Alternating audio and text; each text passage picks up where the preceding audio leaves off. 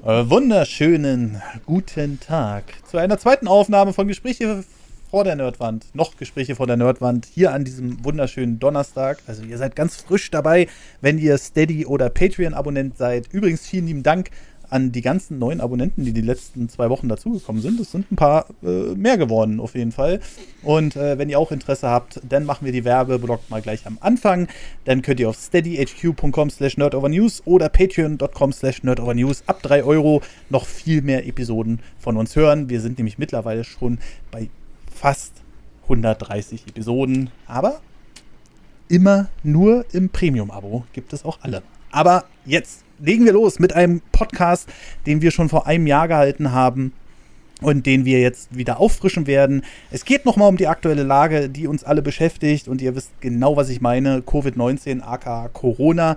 Und wir haben vor einem Jahr mit Leuten gesprochen, die auch wirklich einen Plan davon haben und nicht nur alle Informationen aus den aktuellen Zeitungen, sondern auch wirklich sich damit ein bisschen auseinandersetzen.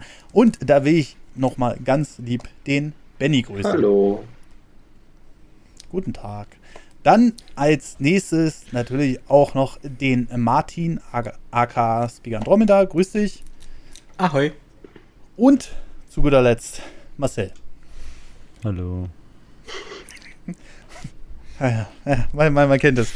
Und wir sprechen heute mal so ein bisschen darüber, was konnten wir voraussehen, was wird noch kommen, was schätzen wir ein, wie lange wird es noch gehen.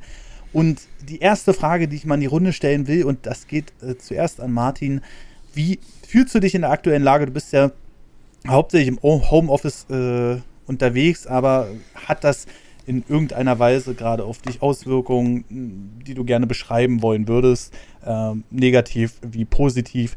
Lass doch mal gerne deine Meinung da.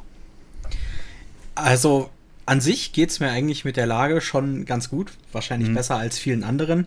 Mhm. Äh, Homeoffice taugt mir natürlich sehr. Äh, ich arbeite normalerweise 100 Kilometer von hier weg und müsste pendeln, beziehungsweise was. Also ich habe äh, kurz vor Corona habe ich die Stelle angetreten, letztes Jahr im Februar. Und ähm, dann habe ich halt auch zwei Monate noch, äh, bin ich gependelt, vier Tage die Woche äh, nach Nürnberg. Und ähm, das nimmt halt schon Zeit in Anspruch, also sagen wir mal so drei Stunden am Tag. Äh, das mhm. fällt natürlich jetzt weg und das ist schon ganz chillig oder man kann sich halt äh, mittags dann, wenn man im Homeoffice ist, kann man sich auch mal was ordentliches zu essen machen. Äh, Kantinenessen war auch nicht schlecht und äh, es spart einfach viel Zeit und ich habe zu Hause auch eine äh, bessere technische Ausstattung. Ich komme ein bisschen seltener äh, raus, das ist äh, mhm. schon ein bisschen traurig, aber mhm. ähm, ich schaue immerhin, dass ich so einmal am Tag rauskomme und also ganz am Anfang war es ja so, die ersten zwei Monate hatte ich auch echt, ähm, hat mir das schwer auf die Psyche geschlagen, halt auch Grunde gar niemanden mehr zu sehen. Und äh, ich habe das ja damals auch sehr, sehr ernst genommen. Äh, gab ja auch Leute, die dann gesagt haben, ja, alles, alles gar nicht so schlimm, kann man sich trotzdem mit Leuten treffen. Äh, ich habe dann auch mal irgendwie einen Monat, eineinhalb Monate gar niemanden gesehen, außer jetzt meine Mitbewohner. Aber damit komme ich eigentlich inzwischen auch ganz gut klar. Und äh, das Einzige, äh, was jetzt vielleicht noch ein bisschen negativ ist, ist, äh, bei mir gilt generell das System Zimmer aufräumen, wenn Besuch kommt. Ähm, wenn halt selten Besuch da ist, dann ja, muss ja. ich das halt auch mal tun, ohne dass sich Leute ankündigen. Oh nein, das ist ja, das ist ja ganz schrecklich. Ja, äh, Auswirkungen einer Pandemie ist ja, ah, ja. Also da kann ich gleich mal einsteigen, denn äh, dann nehme ich mich jetzt mal vorweg. Äh, ähm, bei mir hat sich eigentlich nichts geändert. Bis auf, dass ich nicht mehr auf die Messen fahre, logischerweise, weil es gibt keine Messen. Ähm, aber äh, das mit dem Zimmer aufräumen, ich habe versucht, seitdem ich hier in dieser neuen Wohnung bin, äh, einmal die Woche wirklich einmal alles zumindest durch aufzuräumen, dass ich nicht irgendwie nach vier Wochen dann sechs Stunden aufräumen muss oder so, weil mich das immer genervt hat. Ähm, aber ja, ich verstehe deinen Ansatz. Immer dieses, oh, ich bekomme Besuch. Jetzt könnte man ja mal wieder. Ähm, ansonsten, so vom, rein vom Job her hat sich bei mir eigentlich nicht viel geändert, weil ich sowieso alles von zu Hause mache. Bin auch ganz froh, dass ich ganz chillige Nachbarn habe. Bis jetzt hat sich jedenfalls noch keiner beschwert, dass es irgendwie zu laut ist mitten in der Nacht beim Stream. Und äh, deswegen, äh, wir sind, glaube ich, so dieselbe Kategorie. Gerade wenn man, wie du, halt so ewig weit fahren muss, dann ist man, glaube ich, schon ganz froh, wenn man von zu Hause arbeiten kann. Das kann natürlich nicht jeder machen in dieser äh, Zeit, aber äh, ja, immerhin ähm, hat es ja, so blöd es auch klingt, alles hat Vor- und Nachteile, aber nicht nur Nachteile. Deswegen bin ich eigentlich sogar ein bisschen runtergefahren, muss ich sagen. Also ich bin ein bisschen entspannter, als es noch war, äh, wie es noch war mit dem Messen und so. Und ja, deswegen geht es mir eigentlich ja, soweit, so gut. Ich gebe die Frage direkt mal an Benny weiter und danach kann ja Marcel noch was dazu sagen. Ob, und äh, ja, wie sieht es denn bei Ihnen aus? Also Sie haben ja ein ganz gewagtes Projekt gemacht, Herr, Herr Benny, in diesen Zeiten. Ähm, äh, Sie können, äh, kannst du uns noch mal ein Update geben im Vergleich zum letzten, zum letzten Mal? Ja, bei mir war es ja so, ähm, dass ich beim letzten Mal noch an der Universität Bayreuth war. Daher kenne ich ja auch den guten Martin und ähm, meine Dissertation fertig geschrieben habe. Und bei mir war auch die Corona-Zeit dann irgendwann ein bisschen belastend, weil ja auch die Universität geschlossen hat, entsprechend mhm. die Bibliotheken geschlossen haben und sich dadurch, sagen wir mal so, meine Motivation zum Schreiben der Abschlussarbeit ähm, noch weiter verringert hat. Es hat dann noch alles ein bisschen länger gedauert natürlich, aber zu guter Letzt mhm. ist sie dann auch fertig geworden, genau. Und bei mir war es dann so, dass einerseits äh, meine Freundin aus Shanghai nach Deutschland gekommen ist im September letzten Jahres, mhm. was glücklicherweise ging, weil ja im Sommer war ja relativ Corona-frei. Da gab es ja relativ viele Lockerungen. Man konnte ohne Quarantäne auch mhm. aus China einreisen. Was sehr, sehr interessant war, war, dass mhm. es dort aber schon wesentlich früher aufgehört hat mit den Quarantänebestimmungen, weil es ja einen sehr harten Lockdown gab. Genau, und dann ähm, mhm. bin ich tatsächlich im November einen Tag ähm, vor der Schließung der Grenze in die Schweiz ausgewandert sehr abenteuerlich. Grenzschließung wurde, glaube ich, freitags oder donnerstags bekannt gegeben für Montag. Alter. Und dann sind wir noch hier Sonntagabends mit dem Kombi rübergedüst zur Wohnungsübergabe Ach, und aufs Amt gegangen, oh mich angemeldet. Aber leider war ja genau mhm. das dann. Ne? Dann hatte ich natürlich meinen Wohnsitz hier und ähm, es gibt tatsächlich eine Sonderregelung für Deutsche, die in der Schweiz wohnen und nach Baden-Württemberg ähm, zurückhören. Die dürfen sich 72 Stunden in Baden-Württemberg aufhalten, ohne in Quarantäne Ach. zu müssen und dann wieder zurück. Aber ich darf im Prinzip auch Ach. und nur meine Eltern besuchen oder meine Freundin. Also nur Verwandte ersten Grades oder Lebenspartner. Ja, aber eigentlich bin ich seitdem in der Schweiz eingesperrt. Ach, ja, ja, ja. also wir, wir, wir werden auf jeden Fall heute, glaube ich, einige interessante Sachen hören. Äh, die Frage gebe ich jetzt obligatorisch nochmal an Marcel weiter, der kann ja auch nochmal ein Update geben. Ich weiß, äh, letztes Jahr, glaube ich, ich weiß gar nicht, ob das da schon war mit Kurzarbeit bei dir, aber das hat man ja mittlerweile alles aufgehoben, ne? Weiß ich nicht, andere Branchen haben bestimmt noch Kurzarbeit. Ja, bei dir jetzt speziell, meinte ich. Nö. Nee? Also, ich habe keine, ja, nö. Ja, genau. Genau, also man hat es aufgehoben bei dir. Du, du warst ja in Kurzarbeit. Äh ja, war ein Versuch, Geld zu sparen. Einfach zu viel verdient, trotzdem und deswegen. Mhm. Also, es ja. war nicht, nicht ganz so aus den Gründen, wie äh, es, glaube ich, erklärt wurde, so. Aber da will ich nicht zu viel erzählen. ja, okay, verstehe ich. Aber ähm, ja, du, äh, du bist weiterhin äh, teilweise unterwegs und. Äh, ja, ja. Naja, okay. Also, äh, wie gesagt, äh, bei den meisten hat sich nichts geändert, aber ich würde erstmal sagen, ich komme jetzt direkt mal zu Benny, weil der ist ja hier quasi unser, unser, unser Fachmann und. Ähm, ja, das mit der Schweiz ist ja schon mal spannend. Das ging ja schon mal äh, spannend los bei dir. Ähm, aber kommen wir doch gleich mal zum nächsten Thema. Hättest du das, wie es jetzt ist, so als Mensch, der sich damit ja auch auseinandersetzt, hättest du das so kommen sehen, wie es jetzt gerade ist? Nein, auf keinen Fall. Also ich hatte auch die Hoffnung, dass es sich im, ähm, nach der Normalisierung im Sommer, wie soll man sagen, ein bisschen abebbt. Aber ich dachte nicht, dass der Winter, mhm. wie er jetzt gekommen ist mit dem zweiten Lockdown, oder beziehungsweise im dritten, der womöglich bald wieder beginnt, dass es ähm, so schlimm wird. Positiv überrascht war ich tatsächlich von den Impfstoffen.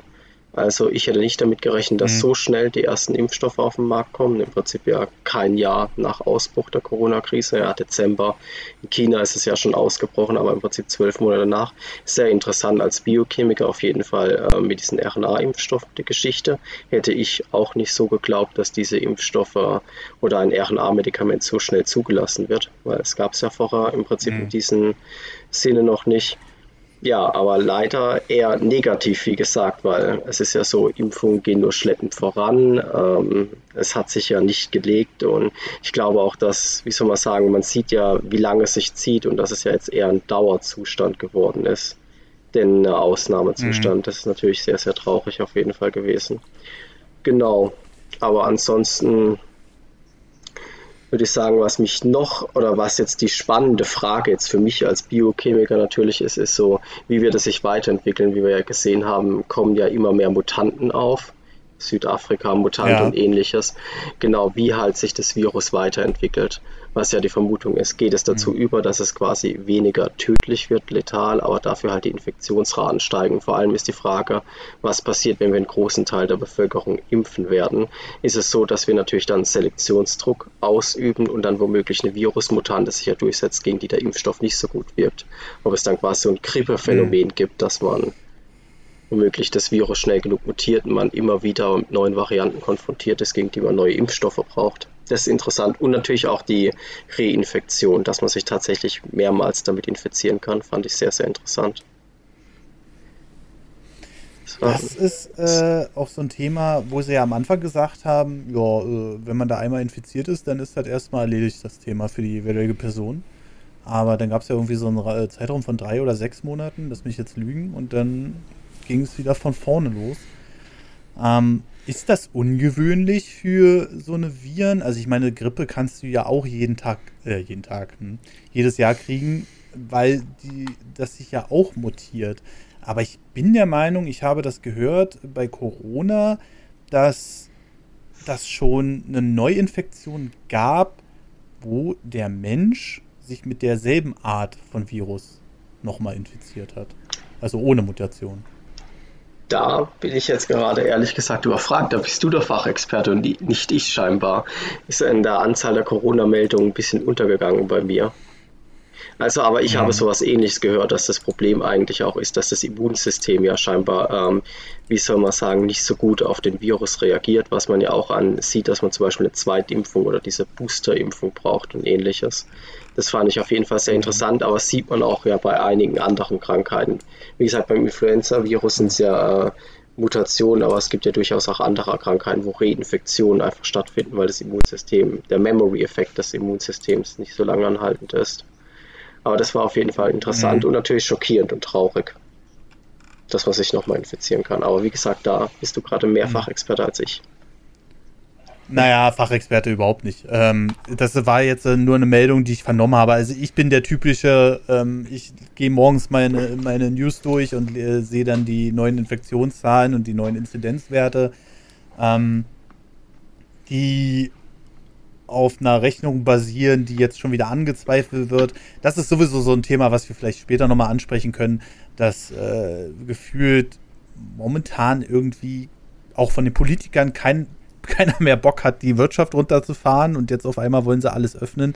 Mhm, äh, das ist ja auch die Wahljahr. Also jetzt sind ja die ersten Wahlen durch und die nächsten großen kommen ja noch.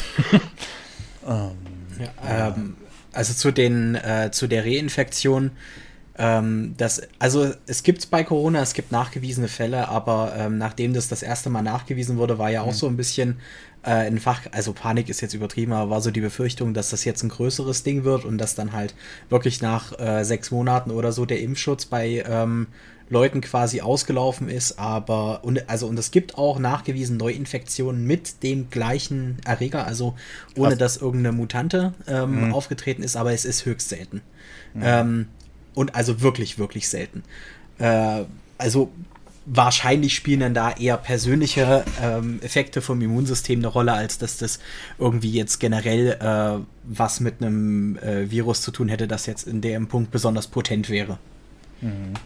Apropos persönliche äh, Effekte, ähm, jetzt gibt es ja gerade ganz neu die Diskussion um den AstraZeneca-Impfstoff, der ja, wo jetzt in der EU nicht mehr verabreicht wird. Ähm, wenn ich da jetzt äh, euch mal so frage, eure Einschätzung, haltet ihr das für gerechtfertigt? Also das, was ich aus meinem äh, Bildleserwissen weiß, ist, ähm, dass es irgendwie wohl elf ähm, Varianten gab, also elf, elf, elf Fälle gab, die ähm, irgendwie mit einer Thrombose zu tun bekommen haben nach der Impfung. Und ähm, halt relativ häufig Fälle, wo es den Leuten grippetechnisch nach der äh, Impfung erstmal schlechter ging, aber die sich dann auch ganz normal wieder erholt haben. Ähm, ja. Wenn man, also, jetzt, wenn man jetzt sowas hört und äh, damit quasi wahrscheinlich ein Drittel des Impfmarktes einfach ausschließt, würde ich jetzt mal schätzen, äh, haltet ihr das für rechtfertigt? Leute, ähm, ja, wir hatten gerade eine kleine technische Störung beim lieben Martin. Äh, der hat sich jetzt eine alternative Internetverbindung ausgesucht. Ne? In Deutschland, man kennt es. Und äh, wir waren gerade bei dem Thema, ähm, dass diese, ja, diese Thrombosen aus einer bestimmten Charge entstanden sind. Und äh, da würden wir jetzt einfach nochmal ansetzen wollen, damit du dann äh, da nochmal deinen Satz verenden kannst. Genau, danke. Ähm, ja, also es kann halt sein, dass äh, die ähm, äh, dass die Verabreichung von den Impfstoffen, also dass die Impfstoffe, die verabreicht wurden bei den konkreten Personen, die dann erkrankt sind, halt aus einer bestimmten Charge oder aus ganz wenigen Chargen stammen, mhm. ähm, bei denen es halt irgendwie Produktionsprobleme gab, ähm, die halt dann in der Analytik auch aus welchen Gründen auch immer nicht aufgefallen sind. Wenn, also es gab äh, es ja erste Hinweise schon, was es sein könnte. Äh, es ist halt so eine, es, es ist biochemisch was, was, sagen wir mal, extrem unwahrscheinlich ist, mhm. ähm, gelinde gesagt. Mhm. Äh, aber ähm, wenn das der Fall sein sollte, hat man natürlich das Problem, dass äh, dann nicht irgendwie elf Fälle oder sieben Fälle von sonst wie viel Millionen ist, sondern quasi von der Chargengröße, äh, die einige tausend dann umfassen dürfte.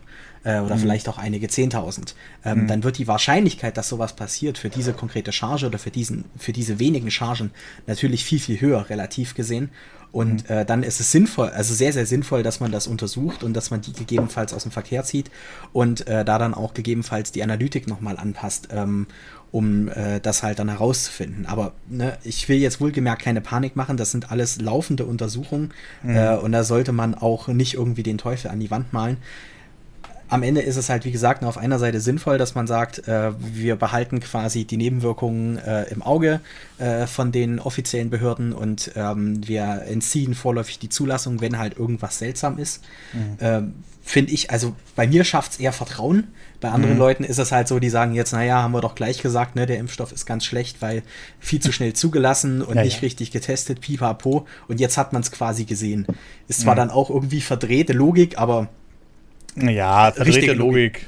Boah, wenn du, wenn du willst, kannst du dir alles irgendwie äh, schönreden in dem Fall. Aber ähm, ich finde das interessant, also eigentlich die Aussage, weil, wie Benny ja vorhin schon gesagt hat, die Impfstoffe sind ja jetzt erst so kurz auf dem Markt, aber es scheint sich um diese eine Charge zu handeln. Ähm, ich gehe mal davon aus, dass der Impfstoff dann immer noch immer wieder weiterentwickelt wird. Ähm, weil sonst würde ja sowas nicht passieren, oder? Da ist ja nicht so, dass bei der Impfstoffentwicklung dann irgendwie Schmutz reinkommt oder so oder einer mit seinen Fettfingern da reinfasst oder sonst was. Ähm, sondern das ist ja schon unter höchsten klinischen Umständen, gehe ich mal davon aus, dass sowas entwickelt wird. Und ich da könnte man natürlich den Eindruck bekommen, dass so eine Impfstoffe, denn natürlich, die wurden jetzt sehr schnell zugelassen. Vielleicht kann Benny auch noch mal was dazu sagen, weil der ist ja selbst da sehr überrascht von. Und ich glaube auch einige Leute, die nicht so mit dem Thema sich jeden Tag auseinandersetzen, auch. Ähm, ich habe mich auch gewundert, dass es so schnell geht. Aber äh, ich hätte jetzt gedacht, so, das ist ein und dasselbe, was man jetzt erstmal auf den Markt gebracht hat, was man getestet hat und was erstmal wirksam ist, auch wenn es vielleicht bei dem einen oder anderen Impfstoff ähm, dann noch ein paar mehr Grippe-ähnliche Symptome gibt. Ähm, wie ist, also habt ihr da einen Plan von, wie das läuft? Wird, werden da, wird da jede Charge von, was weiß ich, 100.000 Stück nochmal ein Stück weiterentwickelt oder umentwickelt oder mit den Erkenntnissen angepasst oder wie ist das? Also normalerweise ist es so, dass man hingeht und quasi erst ein Upscaling macht. Man stellt es erstmal in kleinen ähm, Mengen her und natürlich optimiert man den Prozess immer weiter während der Produktion, um eine höhere Ausbeute zu haben, eine höhere Reinheit zu haben. Ja. Aber es gibt natürlich ganz fest vorgeschrieben von Arzneimittelbehörden Tests, die man durchführen muss, auch zum Beispiel auf Verunreinigung, dass man zum Beispiel einen gewissen Prozentsatz an Verunreinigung auch noch erkennen kann oder zum Beispiel auch einfach an Produkt oder Nebenprodukt und so. Das wird wirklich äußerst genau gemessen. Und natürlich ist es so, dass es in der Natur der Sache liegt, je komplexer natürlich ein Herstellungsprozess ist, dass es manchmal variiert. Das ist ja wie man kann es nicht, ist ja nicht eine Fließbandarbeit, sondern es ist ja meistens, stellt man das in Bioreaktoren her und es kann ja schon mal passieren, mhm. dass es ein ganz kleines bisschen anders ist, aber eigentlich ist ja ein Rattenschwanz an Analytik dahinter, um sicher zu gehen, dass es immer innerhalb der Spezifikation gibt. Die Spezifikationen werden immer von den nationalen ähm, Gesundheitsbehörden natürlich ähm, entsprechend ähm, ja, vorgelegt, was die erreichen müssen. Mhm. Aber ähm, mhm. Deshalb es kann natürlich schon sein, dass es ganz leichte Varianzen zwischen den Chargen gibt, die aber eigentlich alle innerhalb ähm, einer Varianz liegen, die nichts ausmachen sollte. Und genau das, was du ansprichst, natürlich ist es ein äh, Prozess, der stetig verbessert wird. Und wo man sagen würde, ich denke auch mal, dass das wahrscheinlich jetzt einmal vorkommt. Sie werden den Grund ermitteln, warum es so ist. Und ab dann weiß man auch genau, worauf man schauen muss. Und es wird nicht mehr passieren. Bin ich auch davon überzeugt. Das wäre jetzt meine Einschätzung. Dazu, ähm, ja, also Martin. Da kommt, da kommt halt noch dazu, ähm, also wahrscheinlich ist es da noch eine Kombination, dass halt, wenn irgendeine Varianz drin ist, also irgendwas anders ist als bei einer anderen Charge, ähm, dann führt das ja scheinbar auch nicht bei allen äh, dann irg zu irgendwelchen Nebenwirkungen äh, oder zu krassen Nebenwirkungen wie einer Thrombose, sondern müssen wahrscheinlich äh, bei einer einzelnen Person im Immunsystem, generell im Stoffwechsel, äh, in der Neurochemie, ähm, müssen dann ganz, ganz bestimmte Faktoren zusammenkommen, äh, damit sich das dann auch so auswirkt. Und des deswegen sind es auch vergleichsweise wenig Fälle. Mhm, mh. Absolut richtig. Also, ja. Also ich, ja, ja, erzähl, erzähl. Also ich denke mal, das ist ein ganz interessanter Punkt, wo Martin sagt, natürlich, weil wir jetzt das natürlich so betrachtet haben, natürlich hat Martin recht, die andere Sichtweise kann natürlich auch das sein, dass man vielleicht am Ende feststellt über Gentests, dass eigentlich das Produkt wirklich absolut okay war, null Varianz drin war, aber es tatsächlich, wie soll man sagen, genau das ist ein Großfeldversuch. Es gibt Nebenwirkungen, die treten 1 zu einer Million auf und vielleicht ist es halt genau so was, wo man vorher einfach nicht erkannt hatte, selbst in großen klinischen Studien, dass es jetzt bei zehn Leuten in Deutschland oder so aufgetreten ist, wo man sagt, ja, wie viele Impfstoffe wurden im Verhältnis dazu verabreichen. Es wäre vielleicht ganz interessant zu sehen, wie gesagt, Charge, ja, nein, oder wie Martin sagt, ob es auch dann wirklich sehr viele Faktoren zusammenspielen müssen, wie so oft, dass überhaupt was geschieht. Also mein Laienwissen über so ein Impfzeug, sag ich mal, um das mal so, so richtig schön in, äh, in äh, primitiver Sprache auszudrücken, ist, äh, dass man ja eine abgeschwächte Version des ähm, Virus oder des Krankheitserregers oder oder oder spritzt, damit der äh, Körper dagegen an, ähm, Antikörper äh, aufbauen kann. Und ich bin ein bisschen verwirrt, wenn ich höre, es gibt so eine Fälle, die wieder erkranken an derselben Art des Virus. Ist denn nicht irgendwie. Ist denn. Äh, also, weil viele sagen jetzt, ja, nach der Impfung sind die Leute geimpft. Kann man denn auch wirklich davon ausgehen, dass sie denn dauerhaft dagegen geimpft bleiben? Äh, meinetwegen, siehe Pocken oder sonst was, äh, was ja jetzt auch so eine dauerhafte Impfung ist? Oder ist das jetzt eher nur eine Einschätzung gerade? Also ähm, das, den Impfstoff, den du beschreibst, das ist eine Art von Impfstoff und eine der ähm, vergleichsweise einfacheren Arten. Ähm, also eine, eine, Immunisierung kannst du auch mit einem Impfstoff auf verschiedene Arten erzielen. Sagen wir mal, die, also in Anführungszeichen primitivste Variante ist wahrscheinlich der ähm, äh, Proteinabschnitt-Impfstoff. Also dann nimmst du ähm, ein Protein aus dem Virusgenom, äh, wo du, wenn möglich, vorher abschätzen kannst, das ist mutationsresistent, also das bleibt, äh, auch wenn der Mutier Virus selbst mutiert, relativ stabil. Ähm, dann nimmst du davon einen Teilabschnitt, das äh, wird dann äh, synthetisch hergestellt, also in Bioreaktoren und das ist dann quasi die Grundlage für den Impfstoff. Da, das sind auch die Impfstoffe, wo du dann Adjuvantien brauchst, also Aluminiumverbindungen zum Beispiel, um die, ähm, im, äh, um die Impfreaktion eigentlich in Gang zu bringen. Mhm. Ähm, und da gibt es auch Kandidaten für. Also, was ich zuletzt gelesen hatte, waren zehn oder elf Kandidaten weltweit da auch in den Zulassungsverfahren. Aber das ist, wie gesagt, so die einfachste Variante. Und das, ähm, da ist auch aktuell noch kein äh, Corona-Impfstoff zugelassen, äh, der nach diesem Prinzip vorgeht. Ähm, dann gibt es halt, äh, was, was du gesagt hast, gibt es halt die Variante mit abgeschwächten Viren. Ja. Ähm, das ist auch bei Corona nicht der Fall. Ich glaube, da gibt es tatsächlich gar keinen. Äh, der sich in Zulassungsverfahren befindet. Also wahrscheinlich haben, äh, sowas wurde am Anfang sicher mit untersucht, da hat man geschaut, kann man das machen. Mhm. Ähm, und wenn das äh, nicht funktioniert, dann äh, wurde der Ansatz halt wieder verworfen. Und also die zwei Ansätze, die jetzt quasi auf dem Markt sind, das ist einmal der mRNA-Impfstoff und einmal, ähm, oder mRNA-Impfstoffe und einmal Vektorimpfstoffe. Mhm. Ähm, die funktionieren ein bisschen anders. Also ich versuche es mal so einfach wie möglich auszudrücken. Bei dem Vektorimpfstoff äh, nimmt man ein äh, für den Menschen ähm, sehr ungefährliches Virus, zum Beispiel Adenoviren. Ähm, die können leichte Erkältungssymptome auslösen. Ähm, teilweise nimmt man auch Viren, die äh, vor allem bei Schimpansen vorkommen, mhm. ähm, die aber generell, also wo man sicher weiß, die sind für den Menschen ungefährlich. Ähm, und dann wird im Prinzip äh, dort das Viruserbgut oder ein, ein Teil des Viruserbgut äh, wird dort hineingebracht und ähm, der, äh, wie, dieser äh, Virus dient dann als Vektor, als Transportvehikel quasi, um die Erbinformationen in die Zelle zu tragen, auch in den Zellkern, damit das dort dann ähm, quasi Virenbestandteile zusammengesetzt werden.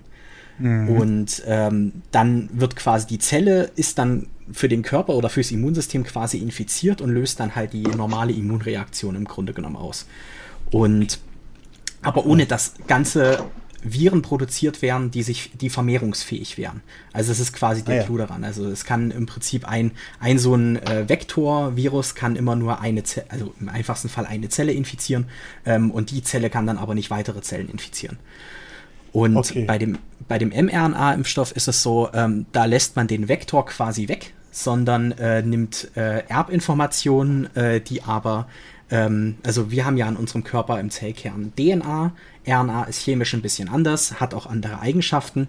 Und ähm, man nimmt quasi die RNA, äh, die zu ähm, einem Teil eines Virusproteins ähm, übersetzt werden würde und äh, verabreicht die direkt die mhm. ist auch ganz stark, also die ist stark modifiziert, damit die nicht direkt abgebaut wird, damit die in die Zellen kommt, weil ähm, bei mRNA gibt es äh, unglaublich viele Mechanismen in uns, die das eigentlich verhindern, äh, dass mRNA irgendwas tut. Ähm, mhm. Und okay. Ähm, das ist aber halt so formuliert, dass die in einem gewissen Rahmen dann trotzdem in die Zellen reinkommt und die kommt aber eben nicht in den Zellkern, sondern die bleibt dann halt in der, äh, in der Zellflüssigkeit und dort werden dann auch die Virusproteine hergestellt oder halt Teile der Virusproteine und ab dem Punkt ist es sehr, sehr ähnlich zu dem, äh, zu dem Vektorimpfstoff. Ja, das ist ja wieder, das ist wahnsinnig interessanter, äh, interessantes Hintergrundwissen, äh, was du uns da vermittelst, Martin. Kommen wir doch mal ähm, äh, zu dem politischen Teil ähm, und ich, ich weiß, äh, da, da, da, hat bestimmt jemand von uns hier wieder so ein bisschen Hummeln im Hintern.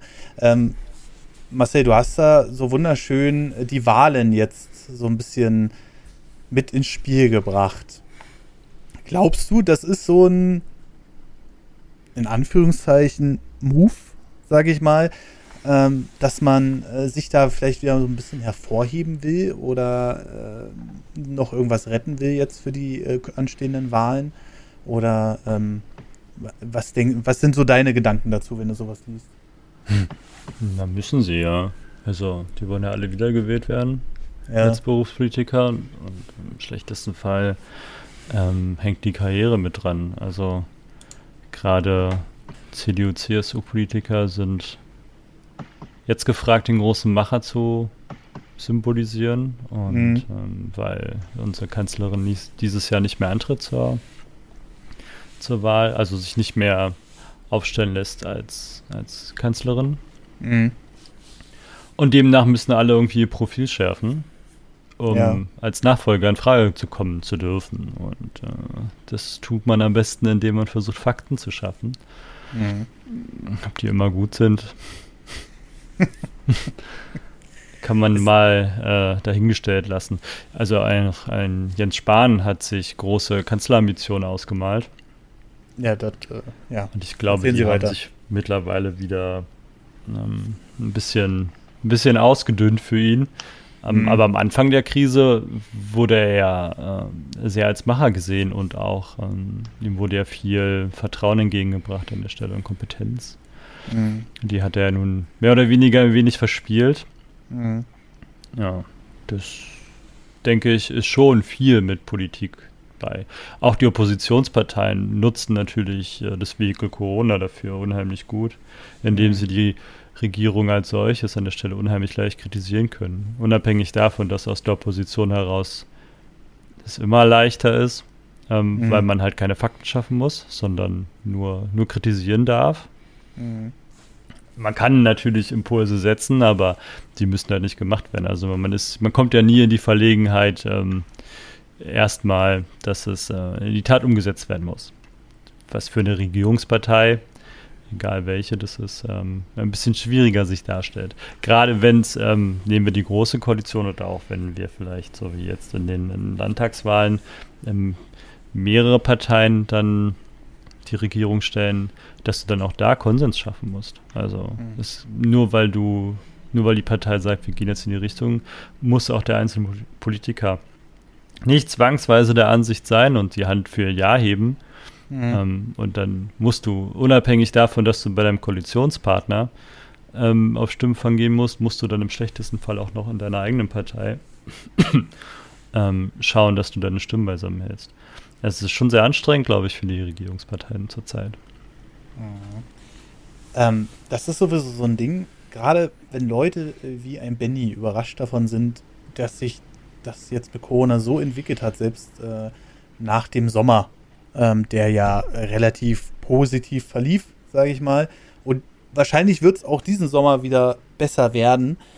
Ähm, ist sowas überhaupt händelbar? Also es ist eine weltweite Pandemie. So jeder, jede, jede Partei oder äh, jeder Staat ist da für sich natürlich verantwortlich. Ähm, gibt Staaten, ja, wir geben keine Zahlen mehr raus äh, und deswegen gibt es die Pandemie bei uns nicht mehr. Das wird man bei uns natürlich nicht erleben, gehe ich von aus. Ähm, aber ist denn ein Virus überhaupt politisch managebar? Also man setzt sich jetzt, was du machen möchtest damit. Naja, es ist also ja du kannst, wie jede äußere Bedrohung, kannst du die natürlich für deine innere Sicherheit ähm, wunderbar missbrauchen. Also mhm. gehen, nehmen wir uns das Beispiel, ähm, bleiben wir mal einfach in Deutschland und bauen uns einen fiktiven Staat daraus. Und ich wäre jetzt an der Macht und ich bin despotisch veranlagt. Mhm.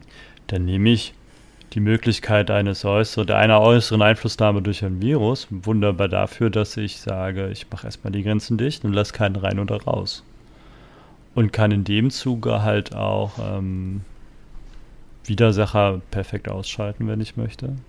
Mhm. Indem ich ähm, relativ strikte äh, Corona, Virusmaßnahmen, also mhm. wenn wir Corona, können es ja auch sagen, Corona-Maßnahmen in die Welt rufe, mhm. die ähm, unheimlich stark in die Persönlichkeitsrechte der einzelnen Menschen eingreifen, dann kann ich das natürlich auch beim politischen Gegner machen unter dem Vorwand, dass das jetzt eine Corona-Maßnahme ist. Das in dem Blog selber wird dann einfach behauptet, ähm, in dem oder in der Gegend, in dem meine politischen Gegner wohnen oder arbeiten, ähm, dass da Corona ausgebrochen ist und ich die deswegen in Zwangsquarantäne stecke, aus der sie vielleicht nie wieder rauskommen. Mhm. Also man kann die politisch sowas sehr gut nutzen, man kann es auch handeln. Also du kannst aber auch gerade, also restriktive Staaten haben einen Vorteil sogar, ähm, mhm. um sowas einzudämmen. Wenn du dir China anguckst, in Wuhan, also es gab ja dann mhm. die Videos von ähm, chinesischen Konzerten und Festen und ich glaube auch Silvester haben die sich da ordentlich weggefeiert und weggeböllert. Mhm. Mhm. Ähm, aus dem Grund aber auch, dass wenn, weil sie auch wissen, dass wenn der Virus an irgendeiner Stelle aufpoppt, dann ist bei denen halt wirklich zu. Also dann fahren da die Panzer durch die Straße und passen halt auf, dass keiner rausgeht. Mhm. Das kannst du in einem Rechtsstaat oder in einer Demokratie wie Deutschland, das kannst du sowas nicht ohne weiteres tun. Du kannst den Leuten nicht einfach so mir nichts, dir nichts die Grundrechte wegnehmen. Dafür haben wir ja ähm, unser, unser Grundrecht. Und das kannst du nicht einfach aushebeln. Das darf man so einfach nicht tun. Es gibt Möglichkeiten, das einzudämmen in Notfällen. Aber du siehst ja selbst, dass selbst die kleinsten Sachen, die wir versuchen, ähm, wo deine persönliche Freiheit eingeschränkt ist, in Form von, dass du Lockdown Light hast oder dass du dich doch bitte in 14 Tage Quarantäne selbstständig begeben sollst oder nicht einkaufen darfst, mhm. ähm, auf großen Widerstand trifft. Mhm. Und jetzt stell dir vor, was passiert, wenn die Bundespolizei oder die Bundeswehr, die ja bei uns im Inland überhaupt nicht eingesetzt werden darf, außer in Krisenfällen, ähm, anfängt durch die Straßen zu patrouillieren und die Leute in die Häuser einsperrt. Also versucht ihr das einfach mal mit dem Wissen, was man jetzt hat, von unseren, ähm, ich sag mal, Corona-Widerständlern ähm, an der Stelle, mhm. ohne Wertung. Ähm, mhm. Versucht ihr das mal vorzustellen, was passieren würde, wenn die Polizei halt wirklich äh, die einzelnen Maßnahmen mit Vehemenz durchsetzen würde. Ja, da äh, würden wir wahrscheinlich auf noch einen ganz anderen Widerstand stoßen, von den Ausmaßen her, meine ich.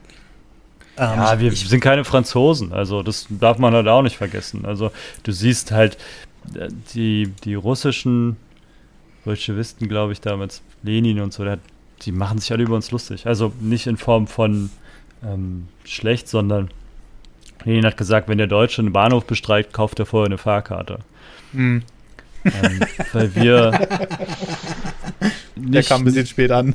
ja. Wir sind nicht dafür gebaut, ähm, Häuser mhm. auf die Straße zu gehen, so wie die Franzosen zum Beispiel. Die sind es gewohnt, Revolutionen zu starten. Wenn dem was nicht passt, dann rotten die sich zusammen auf der Straße und dann gibt es einen Generalstreik. So, mhm. Die Gelbwesten waren das letzte große Ding der Franzosen. Und wenn denen öfter was nicht passt, dann brennen da halt Autos. Dann ziehen die das halt auch mit deiner Gewalttätigkeit durch. So. Mhm. Mhm. Bis es dann irgendwann abschwappt wieder. Oder sie halt sogar ihre Forderung durchgesetzt bekommen haben, so wie bei den Gelbwesten.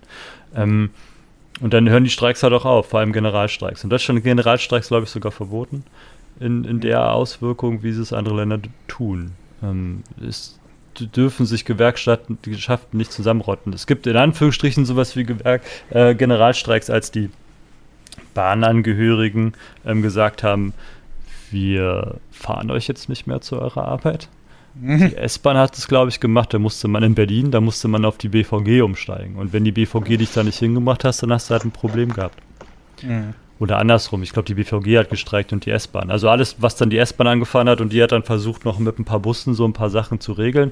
Aber letzten Endes ähm, funktionierte das halt nur mäßig. So, es gab halt auch Ecken, wo, wo nichts hinfuhr. Dann warst du halt, musstest halt laufen und mit Auto fahren.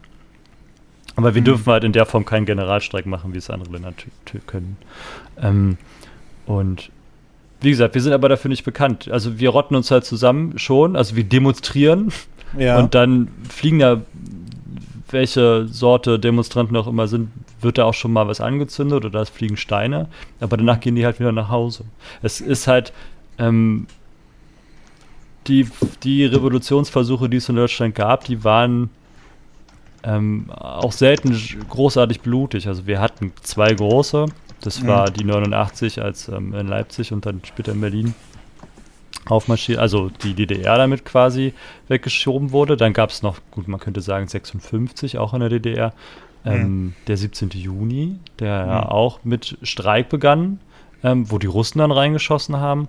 Und dann könnte man noch die, äh, die Revolution 1918 sehen, als die Räterepubliken entstanden und der mhm. Kaiser abdanken musste. Aber auch die waren relativ unblutig, aber auch für die Leute kriegsmüde waren. Also da war ja der ausschlaggebende Punkt, dass der Kaiser seine Flotte heroisch in den Tod führen wollte. ähm, und gesagt hat, wir kämpfen jetzt nochmal gegen die Länder, auch wenn wir, ich weiß, wir verlieren, aber darum mhm. geht es nicht, sondern wir wollen erhobenen Hauptes, ähm, auch die Generäle, die wollten halt so einen, den, den, den, ehrbaren Verlust haben, also das Gesicht waren. Und da mhm. haben dann die Matrosen gesagt, nö, ist nicht. Mhm. Ähm, und damit haben sich dann andere Soldatenverbände angeschlossen. Aber unabhängig davon sind wir, auch die waren nicht großartig blutig. Also da passierte nicht so viel. Mhm. Es gibt ähm, 18, in Anführungsstrichen. 48. Bitte? 1848, 1849. Aber das war ja hauptsächlich von Studenten da? getrieben, Martin. Das war ja eher aus dem bildungsbürgerlichen Milieu kommend. Hätte ich jetzt gesagt. Es war ja eine Revolution, eine Revolution war es trotzdem auch wenn sie am Ende nicht erfolgreich war. Ein paar Studenten, die aufs Hamburger ja. Schloss gelaufen sind. Na, da lief schon ein bisschen mehr. Also 48, 49 lief schon ein bisschen mehr als das. Man hat ja die Monarchie zwischenzeitlich abgesetzt. Das machst du nicht nur mit ein paar Studenten. Man hat eine konstitutionelle Monarchie eingeführt, nicht abgesetzt. Meines Wissens okay. nach. Ja, Gut. aber auch da darf man nicht vergessen, aus der hm. Zeit, ähm, da gab es ja auch noch die Vielstaaterei. Also die, die große Vereinigung ähm, unter Bismarck kam ja erst noch ein bisschen später. ähm, glaube ich. Ja, ähm, war die Reichsgründung. 1871 nach dem deutsch-französischen Sieg. Genau. Äh, Sieg in Deutschland, Deutsch-Französischen genau. Krieg. Ähm, und nehmen wir dann lieber an, an dem, ab dem Zeitpunkt, also dass wir dann von einem, von einem großen Reich sprechen können, also auch Verbundenheit der, der Vielvölkerei, der Vielstaaterei, ähm, mit Einbezugnahme von Bayern und Sachsen. Ähm, nehmen wir das mal an, dann können wir sagen, dass unsere Revolutionen in Zügen nicht so blutig sind wie die französischen. Vor allem, dass wir danach auch die Leute, die die Revolution vielleicht verloren haben, ähm, wenn sie es geschafft hätten, höchstwahrscheinlich nicht den Kopf abgeschlagen hätten. mhm. Also, Wie dem auch sei, wir waren heute nicht bei Geschichte, sondern bei Corona. Richtig, genau. Ich wollte nämlich gerade dahin zurückreiten. Wir sind jetzt irgendwie jetzt denn doch ein bisschen ähm, äh, auf die Revolution der Deutschen zu sprechen gekommen. Aber war ja mal ein ganz interessanter Ausflug. Ich, ich würde aber gerne noch anmerken, ich glaube, ja. Marcel würde ein gut, wäre ein guter Despot. er hatte auf jeden Fall eine Menge Ideen, wie ich. Äh, ähm, das ist äh, ja. Stimmen. Aber da ähm, würdet ihr beide, glaube ich, auch wegfallen, weil ihr seid mir zu intellektuell. Also ich würde es da sehr russisch halten an der Stelle und erstmal die intellektuelle Ebene komplett ausradieren. Ähm, weil die einfach zu gefährlich sind. So. Äh, möchte, möchte jemand Marcel bitte eine Fußfessel an, äh, eine, Fußfessel mit einem Tracking anlegen? ich würde gern wissen, wann er in Süddeutschland ist und mich dann einschließen. Ich würde es jetzt gerne mal wieder in die Richtung des Themas lenken, weil wir ja heute auch extra Gäste dafür haben. Ähm, ich äh, sehe das einfach so, dass wenn wir mal auf das Thema Politik zu sprechen kommen, einfach auch wieder ein Wettbewerb aufgetreten ist, der hätte nicht sein müssen. Wir haben natürlich wieder die verschiedensten Bundesländer, aber irgendwie hat es sich die ganze Zeit angefühlt, als wenn, ähm, als wenn wir einen Wettbewerb zwischen diesen Bundesländern haben. Wer hat die wenigsten Inzidenzen? Wer kann das am besten regeln? Und jetzt machen wir die Läden wieder auf, wenn unter 50 ist oder unter 35 sogar, wo es denn einfach so Zahlen sind. Ich dann sage, kann man das denn wirklich an Zahlen festlegen? Oder ähm, liegt das wirklich an diesen Ladenöffnungen, wo wir sowieso nur noch Termine vergeben, dass dann, weiß ich nicht, höchstens zehn Leute gleichzeitig im Laden sind oder so. Ähm, das ist so äh, mein Problem, was ich damit habe mit dieser Politik. Jedes Bundesland versucht jetzt irgendwie in irgendeiner Weise, und da komme ich jetzt auch nochmal auf diese Wahlgeschichte zu sprechen. Das war ein ganz interessanter Ansatz von Marcel. Kommt jetzt irgendwie dazu, zu sagen, ja, wir jetzt, jetzt scheiß drauf, wir machen jetzt wieder auf auch wenn die Zahlen steigen. Ähm, wenn ich das jetzt mal so in die professionelle Runde Benny Martin geben würde, ich würde es erstmal an Benny geben. Ähm, wenn du, wenn, wenn du so eine Sachen hörst, wir machen jetzt auf, obwohl die Zahlen wieder steigen, was, was ist dein Gefühl dabei? Ist das gerechtfertigt? Oder sagst du, ähm, na, weiß ich nicht, sollte man eventuell denn doch nochmal über, überdenken, das Ganze? Also da muss ich sagen, ich finde es eine sehr, sehr komplexe Frage, weil ich finde, da geht so einher, dass man es von oben oktroyieren könnte. Und was mir aufgefallen ist, also daher, dass ich, ich sage durch meine Freundin aus China, ist mir das aufgefallen, auch wie die Leute an sich reagieren. Du kannst natürlich von oben oktroyieren, dass Läden geschlossen oder geöffnet werden, aber ich denke mal, das Kernproblem ist an sich, wie benehmen sich die Leute selbst. Ne? Wie hoch ist die Bereitschaft, eine Maske wirklich ja. zu tragen?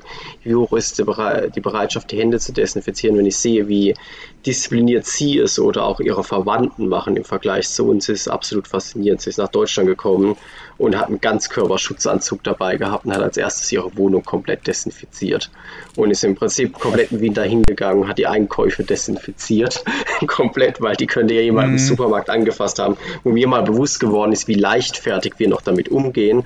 Und das ist jetzt nicht nur auf China mhm. beschränkt, sondern natürlich auch auf Südkorea oder Japan, wo ja die Indizen, wo die Corona-Zahlen relativ gering sind, wo ich sage, ja, es ist irgendwie so, man kann es von oben sagen mit diesen Ladenschließungen, Öffnungen und sicherlich hat es auch einen positiven Einfluss, wenn die geschlossen sind, weil man einfach den Leuten, selbst wenn sie wollten, nicht die Möglichkeit gibt, das zu tun. Aber ich sage trotzdem, dass es erstmal, die Grundlinie muss erstmal von jedem heraus selbst kommen. Davon bin ich überzeugt. Mhm. Und da wäre schon sehr, sehr viel erreicht. Aber natürlich ähm, sehe ich das mit diesen Öffnungen und Grenzungen kritisch muss ich auch ehrlich sagen, weil wie mhm. du sagst, es ist so ein Wettbewerb. Wer öffnet äh, am ersten wieder? Ähm, wer gibt quasi den meisten Freiraum? Aber andererseits ähm, muss ich jetzt auch sagen, dass ähm, jetzt in der Schweiz zum Beispiel die meisten Geschäfte schon wieder offen haben. Die haben auch erst Anfang Januar geschlossen.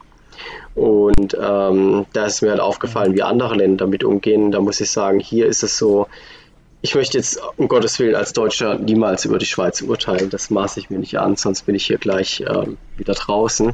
Aber man sieht, ähm, man sieht halt, wie andere Länder damit umgehen. Das ist ganz, ganz interessant. Ähm, wo ich sage, da wurde zum Beispiel viel früher das durchgezogen mit diesen Öffnungen und Schließungen. Ich möchte jetzt nicht sagen, ob es in Deutschland besser oder schlechter ist. Ich möchte eigentlich eher das sagen, jeder ist selbst dafür verantwortlich. Und ich glaube, wenn wir da alles selber diszipliniert werden, können wir schon viel, viel mehr erreichen. Aber dennoch gebe ich dir natürlich recht, dass man den Leuten nicht so viel Gelegenheit geben sollte, ähm, sich zu tummeln. Hier ist es zum Beispiel auch sehr lange so gewesen, dass einfach, wie auch in ähm, Deutschland ja dann war, wenn nur bestimmte Personenanzahl ins Geschäft dürfen oder so, damit sich nicht jeder dicht drängt. Und das finde ich eigentlich ganz angemessen. Aber ja, äh, ich verstehe auch die wirtschaftlichen Seiten irgendwie dahinter. Ne? Ich meine, zwei, drei Monate kann man es machen, aber wenn es halt dann sehr, sehr lange geht, hängen natürlich auch sehr, sehr viele Existenzen ja. davon ab. Ne? Aber da muss ich ja was sagen, ich glaube, nach einem Jahr ist der Schaden auch schon da. Das ist. Äh, definitiv, der wird sich wahrscheinlich auch noch auf die, also der wird sich noch die nächsten Jahre ähm, hart bemerkbar machen. Das wird sowieso noch sehr interessant, was sich nach dem Ganzen ändern wird, aber auf die Zukunft kommen wir gleich zu sprechen. Ähm, ich, ich finde es ehrlich gesagt, also wo ich dann gehört habe, ja, wir öffnen jetzt wieder die Schulen, dachte ich so, sag mal, habt ihr sie noch alle? ich meine, ich verstehe auf der einen Seite natürlich, wir sind, wir sind äh, in, äh, im Land, was sehr darauf bedacht ist, eine kompetente Bildung ähm, den Leuten mitzugeben. Deswegen sind wir ja auch so beliebt in anderen Ländern, wenn wir da aus Deutschland kommen und wir haben gewisse Abschlüsse und sowas alles.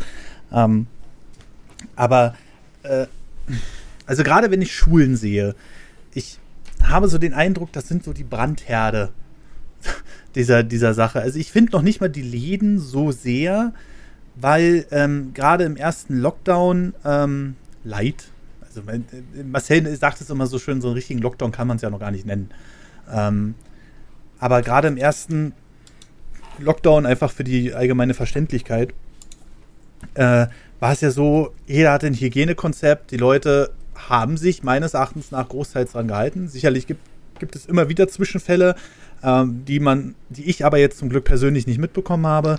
Mm, außer die Leute, die immer noch nicht verstehen, was eine Mund-Nasen-Maske ist, weil da kommt nicht umsonst das Wort Nase drin vor, aber gut.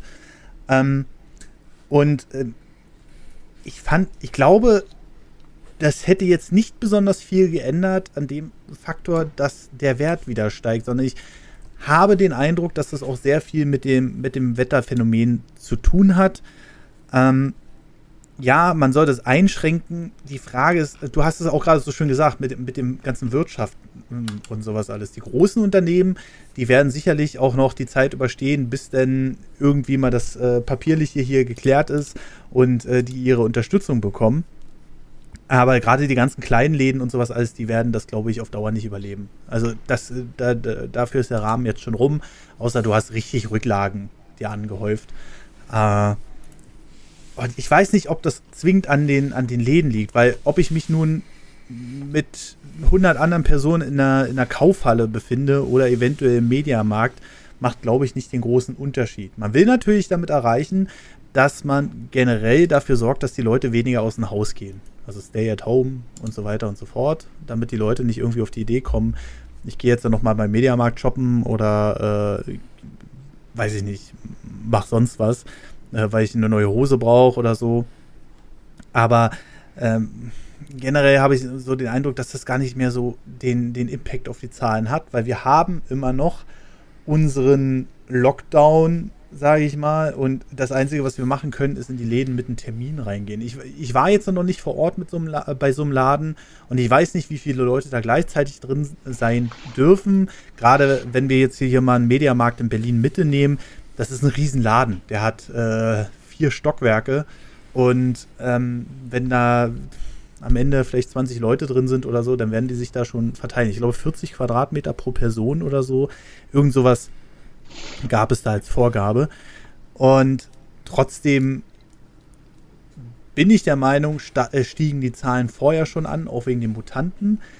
Und jetzt habe ich mal so eine Frage. Ähm, ich bin auch jemand, ich habe überhaupt nichts gegen diese Masken. Also dieses, ich meine äh, Freiheit ist eingeschränkt, weil ich ein Stück Stoff vor meinem Mund tragen muss, halte ich halt alles für so ein bisschen komisch. Äh, genauso ähm, äh, gibt es, gab es ja auch diese Schilde, Schilde, die sieht man ja mittlerweile überhaupt nicht mehr, weil ja jetzt diese ähm, Masken, diese FPP2, FFP2, FFP2 Maskenpflicht äh, sind. Ähm, wenn ihr jetzt, äh, wie würdet ihr die Situation einschätzen? Ähm, Gerade für die Leute, die da auch so ein bisschen manchmal Zweifel haben, wie ist das mit den Masken? Sind die am Ende dafür verantwortlich, dass wir wesentlich weniger Infektionsfälle haben? Oder würdet ihr sagen, das ist eher so eine Maßnahme, sage ich mal, dass, man, dass, dass einem das auch im Unterbewusstsein bleibt, äh, das Ganze? Weil man vergisst meines Erachtens nach ganz schnell, sobald die Sonne rauskommt, vergessen, vergessen die meisten Menschen, ey, da war ja noch was. Wir haben ja, wir haben ja hier Corona. Und ähm, das hatten wir ja letzten Sommer schon so, dass die Leute sich dann an den Badeseen und sowas alles äh, gesammelt haben. Äh, natürlich ohne Sicherheitsabstand großteils. Ähm, und trotzdem sind ja die Zahlen runtergegangen. Deswegen äh, würde ich mich, würde ich jetzt mal so gerne eine Einschätzung haben, entweder äh, Martin oder Benny, wie das mit den Masken ist. Habt ihr, habt ihr da eine professionelle Einschätzung? Wie würdet ihr das einschätzen, wie viel die helfen? Also das kommt natürlich auf die Situation an. Im Freien, also jetzt wirklich unterm freien Himmel, ähm, ist die Wirkung, sagen wir mal, schon umstritten. Mhm. Ähm, wie viel das jetzt da wirklich bringt in geschlossenen Räumen, ist es sehr sinnvoll. Mhm. Ähm, die Masken verringern doch sehr, sehr stark die ähm, äh, den Ausstoß an Viren durch, ähm, äh, durchs Atmen. Mhm. Und äh, das ist gerade, also du hast es ja schon gesagt, ne, in den ähm, äh, in so einem Mediamarkt ist super viel Platz. Mhm. Ähm, das stimmt, aber wenn da nach und nach Leute ohne Masken reingehen würden, dann ja. würden die natürlich, ne, lass da mal, was weiß ich, am Tag drei Leute drin sein, ähm, die infiziert sind und gerade auch äh, äh durch die Atemluft äh, Viren und Vir also Viruspartikel ausstoßen. Ähm, wenn die dann mal durch den ganzen Laden gehen, das ist sicherlich viel Luftfläche, aber dann können die, sagen wir mal, äh, schon relativ viel Luft in dem Laden belasten. Es kommt natürlich mhm. auch darauf an, wie oft wird die Luft da drin umgewälzt, aber äh, gerade ähm, wenn man dann sagt, okay, es dürfen nur noch begrenzt viele Leute und Abstand und dann mit Masken, das ist insgesamt schon äh, relativ sinnvoll. Ähm, tatsächlich, also es gab im, äh, im Februar äh, ist in Science eine Studie erschienen, äh, wo von 41 Ländern quasi die Auswirkungen von Maßnahmen bewertet wurden. Mhm. Ähm, quasi, also um wie viel können die die Inzidenz senken? Und mit Abstand am äh, sinnvollsten waren tatsächlich, ähm, dass sich nicht mehr als 10 Leute treffen dürfen. Das war so 35 Prozent und aufwärts, also so bis zu 50 Prozent konnte das die äh, Reproduktionszahl verringern. Und äh, die Schließung von Schulen und Universitäten, also Schulen und Hochschulen, ähm, hatten ähnlich großen Effekt. Äh, und äh, nur manche Läden zu schließen, das war so unter 20 Prozent und äh, alles Nicht-Essentielle zu schließen war so bei ein bisschen über 20 Prozent. Mhm. Aber das wird natürlich nochmal verstärkt. Also deswegen ist das halt mit so, ja, es dürfen wenig Leute rein und dann halt mit Maske. Ähm, das macht im Großen und Ganzen schon ziemlich viel Sinn, weil die halt die Viruslast doch massiv reduzieren. Okay, kurz ein, ähm, okay. springen noch zu Martin, was ich ergänzen möchte mit den Masken ist, so ähnlich wie er es gesagt hat, gerade wie stößt man die Viruspartikel aus, indem man niest oder hustet und gerade dort ist es auch nachgewiesen, dass die Anzahl der Partikel, die dann durch die Maske zurückgehalten werden, schon enorm ist, wenn man die Maske richtig trägt. Und natürlich regelmäßig wechselt, weil sie wird ja irgendwann feucht und dadurch verliert sie ihre Wirksamkeit. Man sollte ja dann nicht den ganzen Tag ja. tragen, sondern schon ich glaube, alle zwei bis vier Stunden wechseln, oder? Ja. Ja, also es ist, ähm, sagen wir mal so, äh, man kann schon ein bisschen außerhalb der Spezifikation arbeiten, aber man muss halt bedenken, ne, also eine FFP2-Maske, das ist nicht einfach ein Stück Stoff, sondern das ist ein, ähm, das ist ein Verbundstoff äh, mit mehreren Schichten. Ähm, da geht es auch beispielsweise um elektrostatische Aufladung, die geht dann natürlich mit der Zeit auch verloren. Ähm, und es kam ja dann, als das mit, den F mit der FFP2-Maskenpflicht kam, hat ja, äh, glaube ich, das Bundesgesundheitsministerium auch mal einen, ähm, eine Anleitung rausgegeben, wie kann man diese Masken quasi aufbereiten sozusagen. Also inzwischen sind die ja recht günstig geworden, aber es ist natürlich trotzdem immer noch irgendwie äh, doof, wenn man jeden Tag äh, oder zwei, äh, zweimal am Tag irgendwie eine neue Maske braucht. Ähm, aber äh, man kann sie ein bisschen außerhalb der Spezifikation nutzen, dann haben sie auch noch immer, immer noch eine relativ gute Schutzwirkung, wenn man die halt dann äh, nach dem Tragen entweder sieben Tage nicht mehr trägt oder es gibt Möglichkeiten, die bei bestimmten Temperaturen in den Backofen zu packen, aber da muss man auch in einem sehr engen Temperaturbereich bleiben, dass die nur desinfiziert werden, aber äh, die, das eigentliche Material nicht beschädigt wird. Ähm, aber sagen wir mal so, auch eine ähm, nicht perfekt getragene Maske oder eine, die äh, vielleicht nicht mehr ganz so super ist, hat eine bessere Schutzwirkung als keine Maske, beziehungsweise reduziert die Viruslast mehr als gar keine Maske. Das ist jetzt so die große Frage, die ich als nächstes gestellt hätte. Was glaubst oder was glaubt ihr, wie viele Leute halten sich da dran? Also ich kann es nur von mir sagen, ich habe mir irgendwann diesen 20er Pack FFP2 Masken geholt und ähm, keine Ahnung, ich trage die 10 Minuten beim Einkaufen. Mehr kann man ja sowieso momentan nicht machen. Ähm, und äh, das ist halt die große Frage. Wurden die Leute richtig instruiert? Es wurde einfach gesagt, ja, wir, wir führen jetzt diese FFP2-Masken ein und wir kennen die Leute heutzutage. Heutzutage werden Überschriften gelesen, aber nicht mehr die Artikel oder äh, in irgendeiner Weise die Gebrauchsanweisung dafür. Ähm, aber ihr habt schon recht, wenn man eine Maske trägt, das hilft denn auf jeden Fall schon mehr.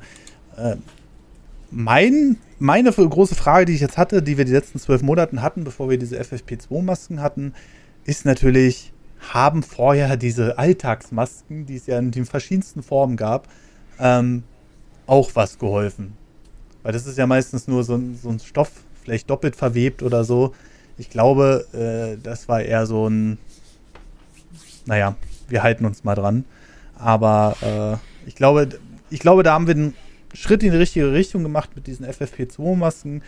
Und äh, ja, ich bin echt gespannt, wie sich das äh, noch entwickeln wird. Denn kommen wir doch einfach mal zu der Zukunft.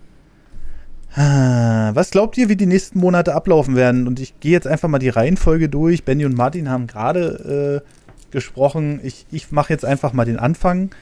Ähm, ich glaube, wir werden die nächsten Monate und vor allem die nächsten Jahre äh, wesentlich mehr Ladenschließungen noch mitbekommen, als wie es jetzt aktuell der Fall ist. Äh, erstmal auf der wirtschaftlichen Seite gesehen. Also das, was im Nachhinein da noch kommen wird, ich glaube, das ist jetzt gerade nur die Spitze des Eisbergs. Mm, und wir werden das Thema noch lange nicht los sein. Also es ist halt so witzig gewesen, wie alle 2020 verabschiedet haben zu Silvester und jetzt kommt 2021. Äh, und haben dann alle gesagt, ja, jetzt wird es wieder besser. Wo ich dann sage, naja, Jahreswechsel wird da gar nichts bringen. Ich gehe sogar fest davon aus, dass wir mit dem Thema noch weit in 2023 zu tun haben werden. Vielleicht nicht mehr jetzt ganz krass in dieser Auswirkung, wie wir es jetzt haben, sondern dass es sich wahrscheinlich ähnlich wie eine Grippe einmal jährlich für eine Impfung empfiehlt oder ähnliches. Und wir, das, wird, das wird ein neues Dauerthema bleiben. Aber ja, äh, ich gebe jetzt erstmal so die, die, die Meinung, würde ich sagen, Marcel weiter. Ähm, hast, hast du eine Vorstellung, wie wird das jetzt weitergehen? Also du kannst es gerne auch aus äh, politischer Sicht betrachten, jetzt für die Wahlen, weil äh, da bist du ja sicherlich ein bisschen mehr im Thema, aber du kannst ja natürlich auch gerne was ausmalen. Was denkst du, wie, wie wird das jetzt weitergehen? Hm, weiß ich nicht. Also das ist echt schwer. Hm, ja, klar, in Zukunft gucken ist immer schwer und wir können auch komplett falsch liegen. Wir können im Jahr nochmal ein Update machen und sagen, ha, wie Idioten. Aber. Äh, Leichtgläubigen. ja. ja. Ich, also, was mich dieses Jahr, äh, was ich noch spannend finde, ist, wie sich die Impfung entwickelt, ob wir ähm, auf einem guten Weg sind, ob das besser wird. Das hoffe ich einfach, dass wir vielleicht bis Ende des Jahres so eine Vielzahl an Menschen geimpft haben, dass wir wieder annähernd Richtung normal zurückkommen. Und wenn wir das vielleicht so weit unter Kontrolle haben, dass wir dann ähm, immer dann die, die nachfolgenden Jahre dann sowas machen können, wie einmal jährlich eine Corona-Grippeschutzimpfung draus machen. Mhm. Ähm, so dass man sich dann jedes Jahr neu auf den, also dass man sich wegimpft vom letzten Virus-Mutationsstamm, aber das sagen, die können die beiden hier besser beantworten. Ähm, dass man das vielleicht so hinkriegt wie mit der Grippe. Dann mhm. finde ich noch spannend, ähm, wie der September sich entwickelt für uns. Ähm, unabhängig mal davon, dass der Sommer dann aufhört und vielleicht die Zahlfallen, äh, die, die Fallzahlen dann wieder steigen. Mhm. Ob wir am Ende November regierungsfähig sind, also wann ist dann, wann, wann kriegen wir unsere neue Regierung und wie wird die aussehen vor allem? Oder haben wir das gleiche Spiel wie bei der letzten Wahl, dass wir ewig ohne echte Regierungsarbeit, also dass die alte das immer noch kommissarisch übernimmt? Ähm, weil die aktuelle oder die gewählten äh, Parteien sich nicht darauf einigen können, ihren Regierungsauftrag anzunehmen. Das finde ich noch spannend, ob wir ähm, in, in, einen, einen großen Block an der Partei haben oder viele kleine und wie die sich dann verhalten zum Thema Corona. Das wird ja dann auch nochmal spannend. Ähm, wie ja. dann die neuen Minister vielleicht dann alles anders machen, alles besser oder alles schlechter. Also das, ich will mich dazu keiner ähm, Mutmaßung hinreißen lassen, sondern ich schaue mir das irgendwie dann doch viel lieber gespannt an und ja. urteile dann immer in der, in der Situation selbst. Das wäre mir irgendwie lieber. Also für mich wäre es ja schon schön, wenn dieser, dieser, dieser Wettbewerb irgendwann mal so ein bisschen. Den kriegst du aber nie weg. Also dadurch, ja, dass ja die, dass die ähm, Siegermächte, als sie sich überlegt haben, ob man Deutschland bestehen lässt oder ob man es tilgt, mhm. ähm, sich darauf geeinigt haben, dass die Westmächte äh, gesagt haben, Deutschland zu behalten ist schon kein schlechter Apparat. Ähm, aber wir äh, ein föderales System einführen, damit ähm, das nicht mehr so durchregiert werden kann, wie man sich das ähm, in den Jahren davor äh, angucken konnte. Mhm. sondern das waren ähm, an vielen Stellen dann da doch mehrere Stimmen immer noch aufschreien können. Also das hat ja mehrere Gründe, warum wir unser föderales System haben, wie wir es haben. Ja, ja, es, es, wäre trotzdem mal schön zu sehen, gerade wenn wir ein weltweites Problem haben. Ne? Also was, was ich auf jeden Fall abgeschrieben habe, um mal jetzt so ganz kurz in diesen Nerdkosmos abzubiegen. Man hat ja immer diese tollen Filme, wenn uns Aliens angreifen, ja, die Länder und die äh, Staaten, die legen ihre Rivalitäten beiseite und gehen nur auf die Aliens rauf. Und äh, wenn wir jetzt mal die, den Corona-Virus äh, als Alien sehen, ja, das wird wohl nix. Ich ja. glaube, wir würden uns wahrscheinlich gegenseitig eher hochbomben, bevor die Aliens das überhaupt geschafft hätten. Da kannst du dir sogar noch einen zusätzlichen Part, also wenn du, wenn, wenn wir wirklich Aliens hätten, so, und die würden, wären jetzt nicht so friedlich, dann könnte man sich die Frage stellen, würde die Menschheit sich zusammenrotten und ähm, gemeinsam gegen die Aliens kämpfen oder wären einzelne Parteien sogar so weit bereit, äh, sich mit den Außerirdischen zu verbinden, um alte Rechnung zu begleichen. ja. So wie es ja auch in Länderkonflikten ja auch stattfindet. Ne? Ja, richtig, genau. Das ist halt. Ich, ich, ich finde es aus der Sicht, aus meiner Sicht finde ich es wirklich so ein bisschen schade, dass man nicht immer sagen kann, ey, wir, wir stecken die Bundesländer jetzt mal zusammen, wir, äh, wir setzen uns mal zusammen, machen einen, einen Plan, damit wir die Scheiße schneller wieder los sind. Hoffentlich schneller wieder los sind. Kann natürlich auch sein, dass wir es dann nicht schneller los sind, aber das ist jetzt meine Vermutung.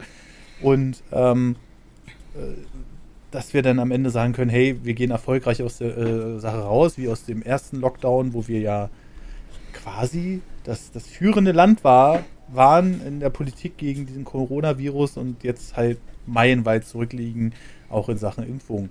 Aber äh, in Sachen Impfungen, da gebe ich einfach jetzt äh, mal ähm, äh, an den Benny weiter.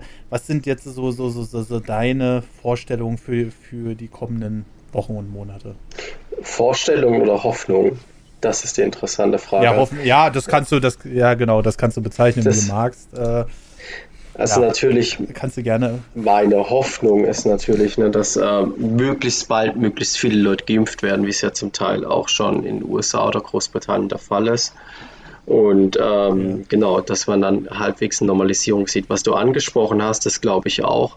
Daher, dass ja auch diese, ähm, ich glaube, Insolvenzanträge nicht gestellt werden müssen und ähnliches, dass da auf jeden Fall enorme wirtschaftliche ähm, Folgen noch auf uns zukommen werden, dass da halt auch viele Leute noch bankrott gehen werden dabei. Ja, aber im Prinzip das ist so meine mhm. Haupthoffnung. Natürlich in Verbindung mit diesen neuen RNA-Impfstoffen, die schnell herzustellen sind, dass auch, falls der Virus immer weiter mutiert, man dann tatsächlich wie bei der Grippe vielleicht einfach jedes Jahr eine neue Impfung bekommt und sich dadurch normalisiert. Das wäre natürlich so mein Wunsch und Hoffnung, dass sich hierdurch ähm, mhm. zur Normalität zurückkehren lässt. Mhm. Ähm, äh, ich gebe es erstmal nochmal an Martin. Ja, also äh, aktuell hatte ich jetzt heute gelesen, sind, glaube ich, ein Drittel der Einzelhändler äh, sehen sich selbst quasi in den nächsten Jahren irgendwie in einer Pleite. Mhm. Ähm, also ich glaube, das wird gerade auf die Innenstädte, wird das eine ziemlich große Auswirkung haben. Ich weiß jetzt halt nicht, wie es in den einzelnen Branchen im Einzelhandel aussieht, aber ähm, da glaube ich auch, äh, also hat Benny recht, das ist diese Insolvenzanträge, die sind ausgesetzt, also jetzt muss irgendwie gerade keiner Insolvenz anmelden. Ähm, und das wird dann wahrscheinlich nächstes Jahr, übernächstes Jahr oder so kommen. Ähm, und das wird dann natürlich auch einen Rattenschwanz nach sich ziehen. Mhm. Äh, weil an den Einzelhändlern und anderen Unternehmen, da hängen dann wieder andere Unternehmen dran, äh, denen dann auch Umsätze wegbrechen. Wir hatten es ja zum Beispiel am Anfang, ne, dass Homeoffice gut ist. Ähm, das stimmt ja auch und da sind jetzt auch viele Unternehmen viel, viel mehr bereit, weil sie gesehen haben, das funktioniert und die Leute sitzen nicht zu Hause und drehen Däumchen. Mhm. Dadurch können die Unternehmen zum Beispiel Büroflächen einsparen. Heißt aber zum Beispiel auch, äh, dass äh, die Hersteller von Büromöbeln zum Beispiel hm. äh, wahrscheinlich ziemlich große Einbußen hinnehmen äh, werden müssen. Auf der anderen Seite gibt es die Chance, dass sich der Mietmarkt entspannt. Also das ist alles, äh, also gerade wirtschaftlich und so, das ist schon relativ komplex. Ähm, bei den Impfstoffen, äh, genau, Benny hat ja schon gesagt, dass die mRNA-Impfstoffe ähm, leichter herzustellen sind. Das ist halt eine große Stärke. Mhm. Äh, die, äh, ich hatte es ja kurz erklärt mit den Vektorimpfstoffen, äh, wie die funktionieren und die sind deutlich schwerer herzustellen. Die sind super mhm. aufwendig. Ähm, und das ist also dieser Sputnik 5 äh, Impfstoff und dieser, ich weiß jetzt gar nicht mehr, wie, die chinesische, wie der chinesische hieß, das sind auch Vektorimpfstoffe. Mhm. Ähm, die waren prinzipiell erstmal schneller zu entwickeln, weil die Konzepte halt vollkommen etabliert sind. Ähm, aber die sind in der Herstellung sehr, sehr aufwendig. Und mhm. bei den mRNA-Impfstoffen hat man den Vorteil, man kann die relativ leicht anpassen, ähm, weil man halt wirklich quasi ganz einfach gesagt nur die, die RNA-Sequenz austauschen muss. Und die sind vor allen Dingen auch ähm, sehr vergleichsweise einfach zu produzieren. Mhm. Ähm, da kann man also relativ gut drauf reagieren, wenn jetzt halt ähm, irgendwie neue Virusmutanten kommen. Äh, die, also wenn Escape-Mutanten kommen, also sprich ähm, äh, Mutationen, ähm, gegen die unsere aktuellen Impfungen dann nicht mehr helfen. Und aber also das, das Gute ist, dass jetzt halt, also wir sind ja jetzt demnächst bei vier Impfstoffen, beziehungsweise in den USA sind sie ja jetzt schon bei vier Impfstoffen mit denen von Johnson Johnson. Ähm, und es werden natürlich immer mehr Impfstoffe auf den Markt kommen. Und ähm, je mehr Impf und sagen wir mal, die weltweite Produktionskapazität. Entschuldigung. Was mit Sputnik 5? Entschuldigung. Ach stimmt, nee, dann sind es. Also ja, Sputnik stimmt, ist nicht zugelassen. So. Äh, naja, gut, das wollen sie ja in Deutschland jetzt auch noch machen. Aber also der Punkt ist, es werden halt immer mehr und die, sagen wir mal, globale Produktionskapazität für Impfstoffe äh, ist nicht ausgereizt aktuell. Also es werden jetzt nicht überall auf der Welt in allen Fabriken, die dazu fähig wären, äh, oder bei allen Unternehmen, die dazu fähig wären, werden äh, SARS-CoV-2-Impfstoffe produziert. Ähm, und dann, äh, wenn es sich natürlich finanziell lohnt, dann werden da auch neue Produktionskapazitäten geschaffen. Also ich denke tatsächlich, die Lage mit den Impfstoffen wird sich schon noch entspannen. Also da wird deutlich mehr kommen. Ähm, da hat ja, also der, der, der Kurz, äh, der Kanzler Kurz aus Österreich hat ja, ich glaube, vom, vom Ketchup-Flaschen-Effekt oder so gesprochen. Also am Anfang kommt wenig, dann viel. Es wurde viel belacht, der Vergleich. Mhm. Ähm, und äh, da gibt es sicherlich auch fachliche Kritik dran, aber tendenziell ist halt schon was dran. Ne? Wenn immer mehr Impfstoffe zugelassen werden, ähm, dann besteht da eine höhere Diversität und es werden immer mehr produziert. Und gleichzeitig nimmt ja die Nachfrage im Grunde genommen ab. Ähm, ja. Aber also die Nachfrage wird noch relativ lange hoch bleiben und das wird, glaube ich, eins der größten Probleme sein. Irgendwann müssen wir halt in Europa und in den USA und in anderen Ländern sagen, okay, wir haben jetzt, wir sind jetzt hier vielleicht ganz gut versorgt, noch nicht hundertprozentig, aber äh, wir können es jetzt unsere Bevölkerung verklickern, dass wir den Kram exportieren. Ähm, weil, Nerdy, du hast es schon gesagt, es ist ein globales Problem mhm. und ähm, das wird viel schlimmer, wenn wir äh, nicht auch irgendwann das Ausland mit in Betracht ziehen. Weil wenn wir jetzt hier alle geimpft sind, oder wenn halt zu einem guten Teil geimpft wird, ne, die Impfbereitschaft ist ja ne, 60, 70 Prozent, sagen wir mal, hier in Europa sind 60, 70 Prozent oder so geimpft, ähm, und aber im Rest der Welt kaum, oder halt in Afrika oder in großen Teilen Asiens nicht, mhm. oder in Teilen von Südamerika, ähm, wenn sich dort dann eine neue eine Mutante entwickelt, ähm, die tendenziell, äh, also die eine Escape-Mutante wäre, die also resistent ist, mhm. ähm, dann kommt die natürlich hier sehr schnell rüber. Und wir hätten hier sogar eine richtige Brutstätte für Escape-Mutanten. Ähm, mhm. Ähm, denn im Grunde, also äh, ein Virus unterliegt ja auch einer Evolution. Ne? Also äh, wenn wir hier einen Impfstoff entwickeln, dann äh, entwickelt sich ein Virus tendenziell natürlich dahin, äh, diesen Impfschutz irgendwie zu umgehen. Und ähm, was jetzt halt in der, bei der Corona-Pandemie im Vergleich zur Grippe halt doch stark anders war, ist die Zahl der Infizierten. Ähm, und je größer die Zahl der Infizierten ist, desto mehr äh, Mutationen treten natürlich auch auf. Das ist ja ein, ist ja ein einfaches Zahlenspiel. Mhm. Und ähm, der Punkt ist jetzt der, wenn man in der Bevölkerung nur ganz wenig Menschen geimpft hat, wie es jetzt bei uns der Fall ist, ähm, ist die Wahrscheinlichkeit, dass Escape-Mutanten entstehen, noch vergleich, also was heißt vergleichsweise gering, aber geringer als bei anderen Szenarien, ähm, weil halt Viren gar nicht so oft mit ge äh, geimpften Menschen oder mit immunisierten Menschen in Berührung kommen. Also es gibt nicht so viel Kontaktfläche, an der quasi äh, die Evolu äh, Evolution greifen könnte, weil ähm, das äh, Coronavirus unmittelbar einem Selektionsdruck ausgesetzt ist, nämlich irgendwie diesen geimpften Personen, die doch zu infizieren. Ähm, wenn man die ganze Bevölkerung durchgeimpft hat, ist es ähnlich, weil dann kann sich so ein Virus einfach nicht verbreiten. Und dann hat es auch sehr wenig Kontaktfläche zu Geimpften, mhm. weil es einfach äh, zu viele gibt. Ähm, wenn aber nur ein Teil der Bevölkerung geimpft ist, wie jetzt hier, wenn man bei uns sagt, ne, 60 bis 70 Prozent wollen sich impfen lassen, ähm, dann hat natürlich, äh, dann hast du immer wieder Gruppen, wo sich Leute äh, infizieren werden und die kommen dann natürlich relativ oft mit Menschen in Kontakt, die schon geimpft sind. Und damit setzt man dann so ein Virus einen massiven Selektionsdruck aus. Das heißt, das wird immer mehr dazu gezwungen, äh, eine Escape-Mutante zu entwickeln. Ähm, und das heißt, es wird immer wahrscheinlicher. Äh, und das ist, das ist halt so ein Problem, deswegen muss man das irg irgendwann halt auch global angehen und halt eine Herdenimmunität herstellen. Sonst, also sonst haben wir das Problem definitiv noch sehr, sehr, sehr lange. Aber Benny hat am Anfang auch schon gesagt, also tendenziell entwickeln sich Viren natürlich schon dahin, dass sie ähm, sich besser verbreiten können, aber weniger gefährlich sind. Also ein Virus, wie ja sein wird, auch nicht umbringen. Mhm. Ähm, an, wobei man natürlich sagen muss, ne, also Langzeitfolgen wie das Long-Covid-Syndrom, das ist dem Virus auch herzlich egal. Ähm, und also das ist, das ist für das einfach kein, kein wirklich relevanter Faktor erstmal ähm, in, der, in der Entwicklung. Ähm, ja, also, äh, aber das ist, wir könnten halt Glück haben und irgendwann verbreitet sich das Virus halt zwar so super schnell, aber es ist dann halt wirklich, dann, dann ist es halt wirklich eine normale Erkältung. Also äh, wir haben ja, gibt ja Rhinoviren äh, und teilweise die Adenoviren, die als äh, die für die Vektorimpfstoffe benutzt werden, die können ja auch Erkältung auslösen. Ähm, und keinem würde hier einfallen, gegen eine Erkältung zu impfen. Ähm, beziehungsweise würde, würde sagen, ja, wäre cool, aber wenn es irgendwie 50 Milliarden kostet, macht man es dann lieber doch nicht, wenn man sagt, drauf geschissen. Ähm, wenn, das, wenn sich natürlich das Coronavirus dahingehend entwickelt, dass man sagt, okay, der Verlauf ist jetzt so milde, dass es uns eigentlich nicht mehr interessieren braucht. C'est la vie, das wäre auch schön. Ähm, aber ich weiß nicht, ob man damit wirklich rechnen kann in nächster Zukunft. Genau, und da würde ich jetzt auch mal zur abschließenden Frage kommen. Also, wir könnten jetzt sicherlich auch noch tausend Sachen auseinandernehmen, aber ich glaube, wir haben jetzt so ein paar interessante Themen auf jeden Fall schon mal aufgegriffen. Aber die abschließende Frage ist natürlich, äh, gerade wenn es um die Zukunft geht, ich habe es ja schon gesagt, ich glaube, das geht noch bis 2023 rein, wenn nicht sogar nächsten Sommer. Ähm, aber was denkt ihr, jeder für sich, wie lange wird der Kram noch so lange gehen, dass wir so eine Auswirkung haben, die wir jetzt haben? Äh, und ich fange jetzt einfach mal mit Benny an. Oh, das ist eine schwierige Frage, aber ich persönlich schätze, dass es Mitte bis Ende 2022 hoffentlich halbwegs normal wieder weitergeht. Die meisten Leute sind geimpft. Äh, man hat auch ein bisschen die Mutanten unter Kontrolle, wenn welche kommen, kann schnell Impfstoff entwickeln und dann das wieder Business as usual ist. Zumindest für die Kontakte. Ich glaube, wirtschaftlich gesehen wird es uns tatsächlich noch sehr, sehr lange begleiten. Gerade, wie Martin auch angesprochen hat, Einzelhandel, Mittelstand oder auch, dass ähm, komplett die Arbeitswelt umstrukturiert werden. Viel mehr Leute im Homeoffice sind oder halt vielleicht auch wieder aufs Land ziehen und dort arbeiten im Homeoffice. Das wird auf jeden Fall interessant sein. Mhm.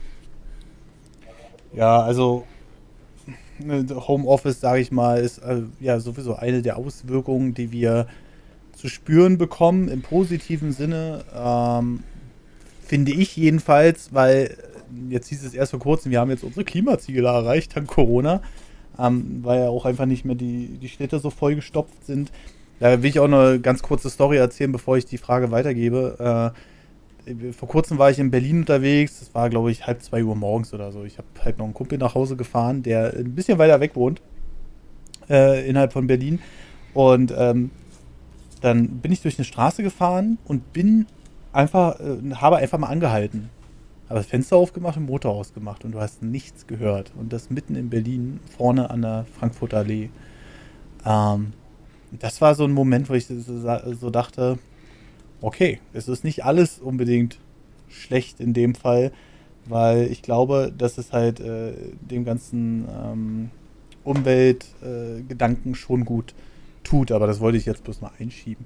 Ich gebe jetzt mal die Frage an Marcel weiter. Was denkst du, wie lange der, wir damit noch so richtig schön zu tun haben werden? Die Frage hast du ja vorhin schon gestellt und weiß ich nicht. Also kann ich nicht sagen. Dafür äh, bin ich auch nur ein Getriebener. Ich hoffe nicht so lang. Also mhm. Das ist ja die Hoffnung und auf was man sich einstellt oder was mhm. man befürchtet. Ich befürchte lang, ich hoffe nicht so lang. So, das ist so. Idealfall bis nächstes Jahr Sommer muss die Sache durch sein, weil da, äh, da habe ich Karten für ein Festival, was letztes Jahr und dieses Jahr abgesagt wurde. ja, ja, das ist halt, äh, ja, Ver Veranstaltungen auch nochmal, um das auch nochmal aufzugreifen, das wird auch, glaube ich, nochmal ein ganz schwieriges Thema. Ich glaube, es wird sich grundsätzlich ändern, wie wir über Veranstaltungen nachdenken und ähm, äh, inwiefern sich das wieder normalisieren wird. Aber ich äh, gebe es jetzt einfach nochmal an äh, Martin weiter. Ja, also ich will tatsächlich, ich wollte eigentlich dieses Jahr zum ersten Mal aufs Elbenwald Festival. Äh, das wollte ich mir mal anschauen, fand ich ganz interessant. Mhm. Das werde ich dann hoffentlich nächstes Jahr mal nachholen können, weil dieses Jahr findet es, glaube ich, auch nicht statt. Ähm, ich denke, äh, wir haben dann im September brauchen die ewig mit der Regierung und dann übernimmt Marcel einfach die Macht. ähm, und, und dann geht's, und dann, dann wird hier, dann wird hier richtig hart durchregiert. Dann ähm, erstmal übel und dann wird's gut. nee, also ich, ich äh, ehrlich, ehrlich gesagt denke ich, wir könnten das Ende 2021 schon einigermaßen im Griff haben. Echt? Ähm, ja, also seh, ich sehe das tatsächlich ein bisschen positiver als wahrscheinlich alle anderen. Ähm, und äh, keine Ahnung, ne, so inkompetent vielleicht unsere Politiker gerade sind oder scheinen, mhm. das weiß ich auch nicht genau. Ähm, äh, die Zeit arbeitet aktuell in gewissem Maße für sie. Mhm. Und ähm, die, die Impfstoffproduktion läuft äh, auf Hochtouren äh, und daran wird auch, würde auch alle Inkompetenz erstmal nichts ändern. ähm, ja, also gut, ne, man kann keine Ahnung, äh, Impfstoffe verbieten oder so, aber ähm, äh, generell ähm, ist es, es ist kein Selbstläufer, aber äh, es wird, sagen wir mal, von alleine jetzt durchaus schon wieder besser. Äh, wie gesagt, außer ähm, äh, wir werden jetzt so richtig von hinten von so einer äh, Escape-Mutante genommen. Mit Anlauf. Dann, Trocken. Ja, ne, mit, ja. mit Anlauf und ohne Gleitgel, genau. Mhm. Ähm, ja, das ist, also da, ich, ich hoffe darauf, dass das halt nicht passiert, dass wir da Glück haben einfach mhm. und ähm, dass wir dann halt bis zum Ende des Jahres, das auch in Deutschland einigermaßen durchgeimpft ist, dass auch dann vielleicht im Laufe des Jahres die Impfbereitschaft auch wieder steigt, dass mehr Leute sagen, okay, das, das passt jetzt, ich will jetzt auch endlich wieder raus und äh, ist mir jetzt alles scheißegal, was ich vielleicht für, vor einem halben Jahr für Bedenken hatte, gebt mir die scheiß Spritze. Ähm, ja, genau. Okay. Also, äh, um da nochmal meine grobe Einschätzung zu geben, abseits von 2023 oder im Laufe 2022, ähm, da sagt äh, Spieger nämlich genau das Richtige, was ich mir auch schon gedacht habe. Auch der Letzte, der dann irgendwann sagt, hey, na, nee, ich mach das hier mit dem Impfen nicht und so. Die Vorsichtigkeit ist natürlich, äh, Vorsicht, doch, Vorsichtigkeit ist äh, natürlich erstmal geboten. Ähm, man weiß natürlich nicht, nagelneue äh, Medikamente, die man sich da reinpumpen lässt, kann im, ist immer ein Restrisiko. Ist es aber auch nach äh, anderthalb Jahren Erfahrung. Auch eine Grippeimpfung kann ich äh, im schlimmsten Fall umnieten. Ähm, aber ich glaube schon, dass die Akzeptanz einfach auf Dauer höher wird. Und ich höre auch viele Leute, die mittlerweile sagen, ach, weißt du was, ey, jetzt gib mir das Ding, ja. Ähm, wird sich zwar erstmal jetzt nichts ändern, aber dafür sorge ich denn dafür, zusammen mit vielen anderen, die sich da schon impfen lassen haben, ähm, dafür, dass äh, dass das wieder einigermaßen Normalzustand wird. Spannend wird natürlich auch noch das Thema, wie wird in Zukunft damit umgegangen? Brauchst du deinen Impfpass jetzt immer dabei und äh, ähm, führst damit indirekt denn doch noch irgendwie die Impfpflicht ein, auch wenn keiner das natürlich ausspricht. Aber äh, ja, das, das wird auch nochmal ein spannendes Thema, aber darüber können wir momentan nur spekulieren. Und ja, spannendes Thema mal wieder. Und es war, war schön, mal wieder ein paar Profi-Meinungen dazu zu hören, weil ähm, das Einzige, was ich immer nur lese, ist äh, das Versagen der Regierung, dies und das und jenes. Es geht gar nicht mehr richtig um die Krankheiten mittlerweile in den News-Themen. Das Einzige, was, was, was noch objektiv sind, sind äh, offensichtlich die Zahlen, die man berichten kann. Der Rest geht nur noch darum, wer jetzt wo versagt hat, in welchem Faktor. Und ich finde es mal auf so einer neutralen Ebene zu führen, so ein Gespräch, ganz witzig. Ne? Und, ja. Ähm, ich hätte, ja. Ich hätte noch einen Fun Fact, mhm. äh, weil du ja die Grippeimpfung erwähnt hast. Mhm. Ähm, tatsächlich wird die Grippeimpfung äh, weniger reguliert als die Corona-Impfung. Also ich habe ja erzählt, ähm, dass die, äh, dass das einen ähm, Vorläuf, dass äh, der die Impfstoffe eine vorläufige Zulassung bekommen haben und weiter beobachtet werden. Mhm. Ähm, die Datenbasis bei den Grippeimpfstoffen ist jedes Jahr wesentlich kleiner als für den Corona-Impfstoff. Mhm. Und da gibt es wesentlich weniger Bedenken. Also, ne, klar kann man jetzt sagen, etabliertes Verfahren, pipapo, aber äh, trotzdem ist, also die, was für ein Aufwand bei der Zulassung der Corona-Impfung äh, betrieben wurde, das ist schon äh, ein Riesending gewesen. Mhm, okay. Und deswegen ging das wahrscheinlich auch ein bisschen schneller als das, was man so normalerweise gewöhnt Da wurden, da wurden riesige Finanzmittel reingepumpt. Also Benny hatte ja gesagt, äh, hatte ja gesagt, dass vorher noch nie ein mRNA-Impfstoff zugelassen wurde. Mhm. Ähm, das stimmt, da wird auch schon eine ganze Weile dran geforscht. Und da haben sich auch schon, also die Finger verbrannt wäre zu viel, aber auch große Pharmaunternehmen, ich glaube Roche zum Beispiel mhm. hat auch mal an sowas geforscht. Äh, das haben sie dann auch wieder sein lassen. Ähm, aber das, man muss natürlich auch überlegen, ne, wie viele Leute haben dann vielleicht bei Roche oder bei einem anderen Pharmaunternehmen dran gesessen und dran geforscht. Und dann hieß es letztes Jahr im Frühjahr, okay, war wahrscheinlich in vielen Unter Pharmaunternehmen, okay, wir machen jetzt alle nur noch das. Mhm. Ähm, und dann saßen vielleicht, ne, wir saßen vielleicht vorher in Deutschland irgendwie 100 Leute daran, wenn es hochkommt, mhm. die an mRNA-Impfstoffen geforscht haben und dann waren es vielleicht auf einmal, keine Ahnung, 5000, 10.000. Also auf jeden Fall viel, viel mehr. Mhm. Und äh, dann sind natürlich, dann ist viel, viel mehr kluge Gehirnmasse dabei, sich da was auszudenken und Lösungen für Probleme zu finden. Und wenn du den Forschern dann auch noch sagst, Geld spielt keine Rolle, äh, ihr kriegt auch hier jetzt 8000 Apparate zu je 5 Millionen Euro hingestellt, wenn ihr die braucht. Mhm. Ähm, ist uns scheißegal. Dann kann man natürlich so eine Forschung auch massiv beschleunigen. Und äh, ich habe auch schon gehört, dass man dadurch wohl es auch schaffen könnte oder man forscht bereits daran, äh, Sachen wie äh, AIDS zu besiegen. Äh, wo ich dann so dachte, oder Krebs? Ich vertausche das immer. Aber ähm, äh, wo ich dann, wo ich dann so dachte, okay, dann hat es am Ende ja doch noch irgendwie einen positiven Twist, auch wenn wir dafür jetzt äh, zwei Jahre durch Scheiße gehen mussten. Auch wenn es erst ein Jahr ist, aber wir uns schon fühlen wie zwei Jahre. Ich bin gespannt, ob wir das zweite Jahr noch voll machen. Was wir auf jeden Fall jetzt noch ganz schnell voll machen, sind die zwei Kommentare, die wir noch haben. Das werden Marcel und ich uns schnell aufteilen und da verabschieden wir uns. Und ähm, ja, ich will aber trotzdem nochmal sagen, Leute, lasst euch nicht immer durch die News-Themen äh, nur beeinflussen. Hört euch auch mal Meinungen oder lest euch Meinungen an, die vielleicht mal von professioneller Seite kommen. Und das ist mir hier auch in dem Fall ganz wichtig, dass wir da auch ein bisschen aufklären können. Auch wenn einen das Thema natürlich zu den Ohren raushängt, wie es bei jedem Thema ist, was einen so lange begleitet. Aber ähm, es ist immer noch wichtig und äh, ja, das will ich nochmal so sagen ich würde jetzt gleich direkt ins erste Kommentar einsteigen. Das, da, wir haben jetzt noch so äh, zwei, drei Minuten Kommentare und dann verabschiede ich dann auch die beiden Gäste. Ich werde erstmal den Ritter Kaktus vorlesen, der zuletzt, wo es auch um Corona-Lockerungen übrigens ging, unter anderem. Ähm, werde ich jetzt erstmal vorlesen. Der schreibt nämlich: Moin Moin an euch. Die ganzen Corona-Lockerungen werden bei uns langsam wieder lächerlich. Nächste Woche soll bei uns schon wieder fast Vollbetrieb in der Schule mit allen Klassen sein. Noch schön ein paar Infizierungen mitnehmen, bis es in die Ferien geht, heißt es da wohl. Genau, weil die Ferien sind jetzt auch schon wieder bald, die Osterferien.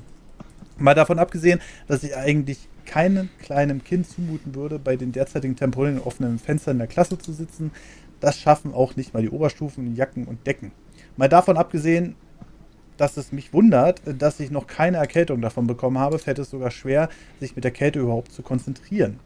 Und die Umstände gelten natürlich auch für Klausuren bzw. Arbeiten. Etwas belastend, ach und Sport machen wir auch mit Maske. Tut sehr gut, mal eben fünf Minuten zu laufen, ohne dass es richtige Fenster gibt. Außerdem habe ich mich mal gefragt, was mit dieser Impfliste eigentlich ist. Also wann kommt man in welche Gruppe, beziehungsweise ab wann ist man überhaupt vorerkrankt? Das ist ja auch wieder so ein richtig schwammiger Begriff. Man kann ja nicht einfach sagen, ab wann, äh, ab wie vielen Krankheiten das zutrifft. Das muss ja auch irgendwie von der Stärke dieser Krankheit abhängen. Naja, aber ich werde es dann mal erfahren, wenn ich mal wieder einen Gesundheitsüberprüfungsbesuch machen kann.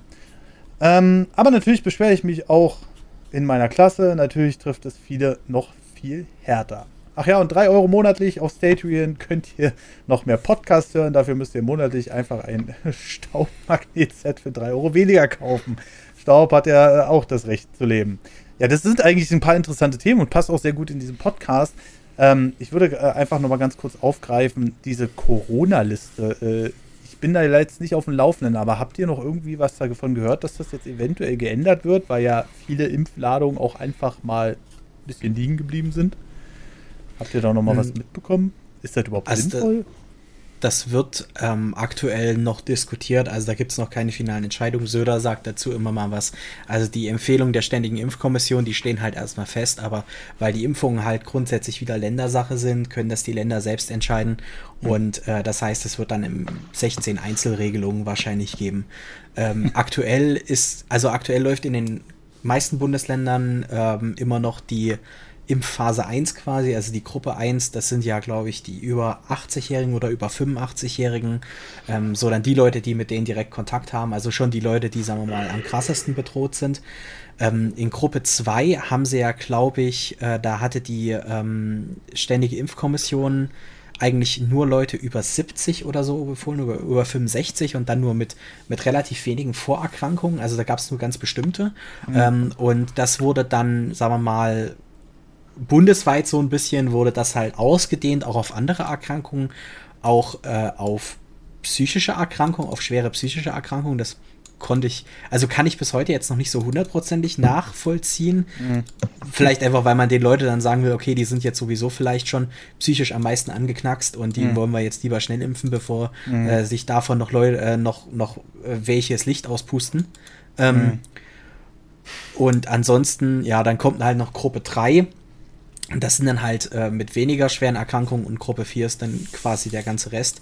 Ich glaube, in den meisten Bundesländern ähm, kannst du dir dann, ich glaube, ein Attest oder ein Gutachten vom Arzt holen oder auch von bestimmten Ämtern. Mhm. Ähm, da musst du dann quasi irgendwie ähm, Gesundheitszeugnisse vorlegen, also was du irgendwie hast und in welche Schwere du das hast und so. Also das musst du schon irgendwie nachweisen. Mhm. Ähm, und dann kann halt gesagt werden, okay, oder dann kannst du halt Gruppe 2 zugeordnet werden. Also ich habe das tatsächlich heute bei der bei dem Impfportal vom, Sta vom Bayerischen Freistaat gemacht. Ähm, mhm und da kannst du dann halt, also trägst halt erstmal so Basisdaten ein. Ähm, da kannst du dann auch auf der ersten Seite direkt eintragen, irgendwie, ich bin in der Pflege tätig oder so oder im mhm. Einzelhandel. Äh, und auf der zweiten Seite kannst du dann halt Vorerkrankungen eingeben und dann habe ich halt mal den An Kram angeklickt, der auf mich zutrifft und dann bin ich auch erstmal direkt von Gruppe 3 in Gruppe 2 gerutscht. Ach, guck einer an, siehst du? Ja, also, ähm, was ich auch interessant finde, ist halt dieses Eröffnen der Klassen. Äh, zwei Wochen vor den Osterferien, weiß ich nicht. Also, äh, hätte man sich jetzt auch schenken können, glaube ich. Das äh, wird es jetzt nicht mehr fett machen am Ende. Ähm, da verstehe ich ihn auch ein bisschen, wenn man da sitzt und dann bei den Temperaturen äh, die ganze Zeit mit offenem Fenster ist halt, äh, weiß ich nicht, ist halt wieder so ein Wettbewerbsding, was wir ja vorhin angesprochen haben. Äh, Marcel, magst du noch das zweite vorlesen? Und ja. das ist eigentlich auch durch für heute.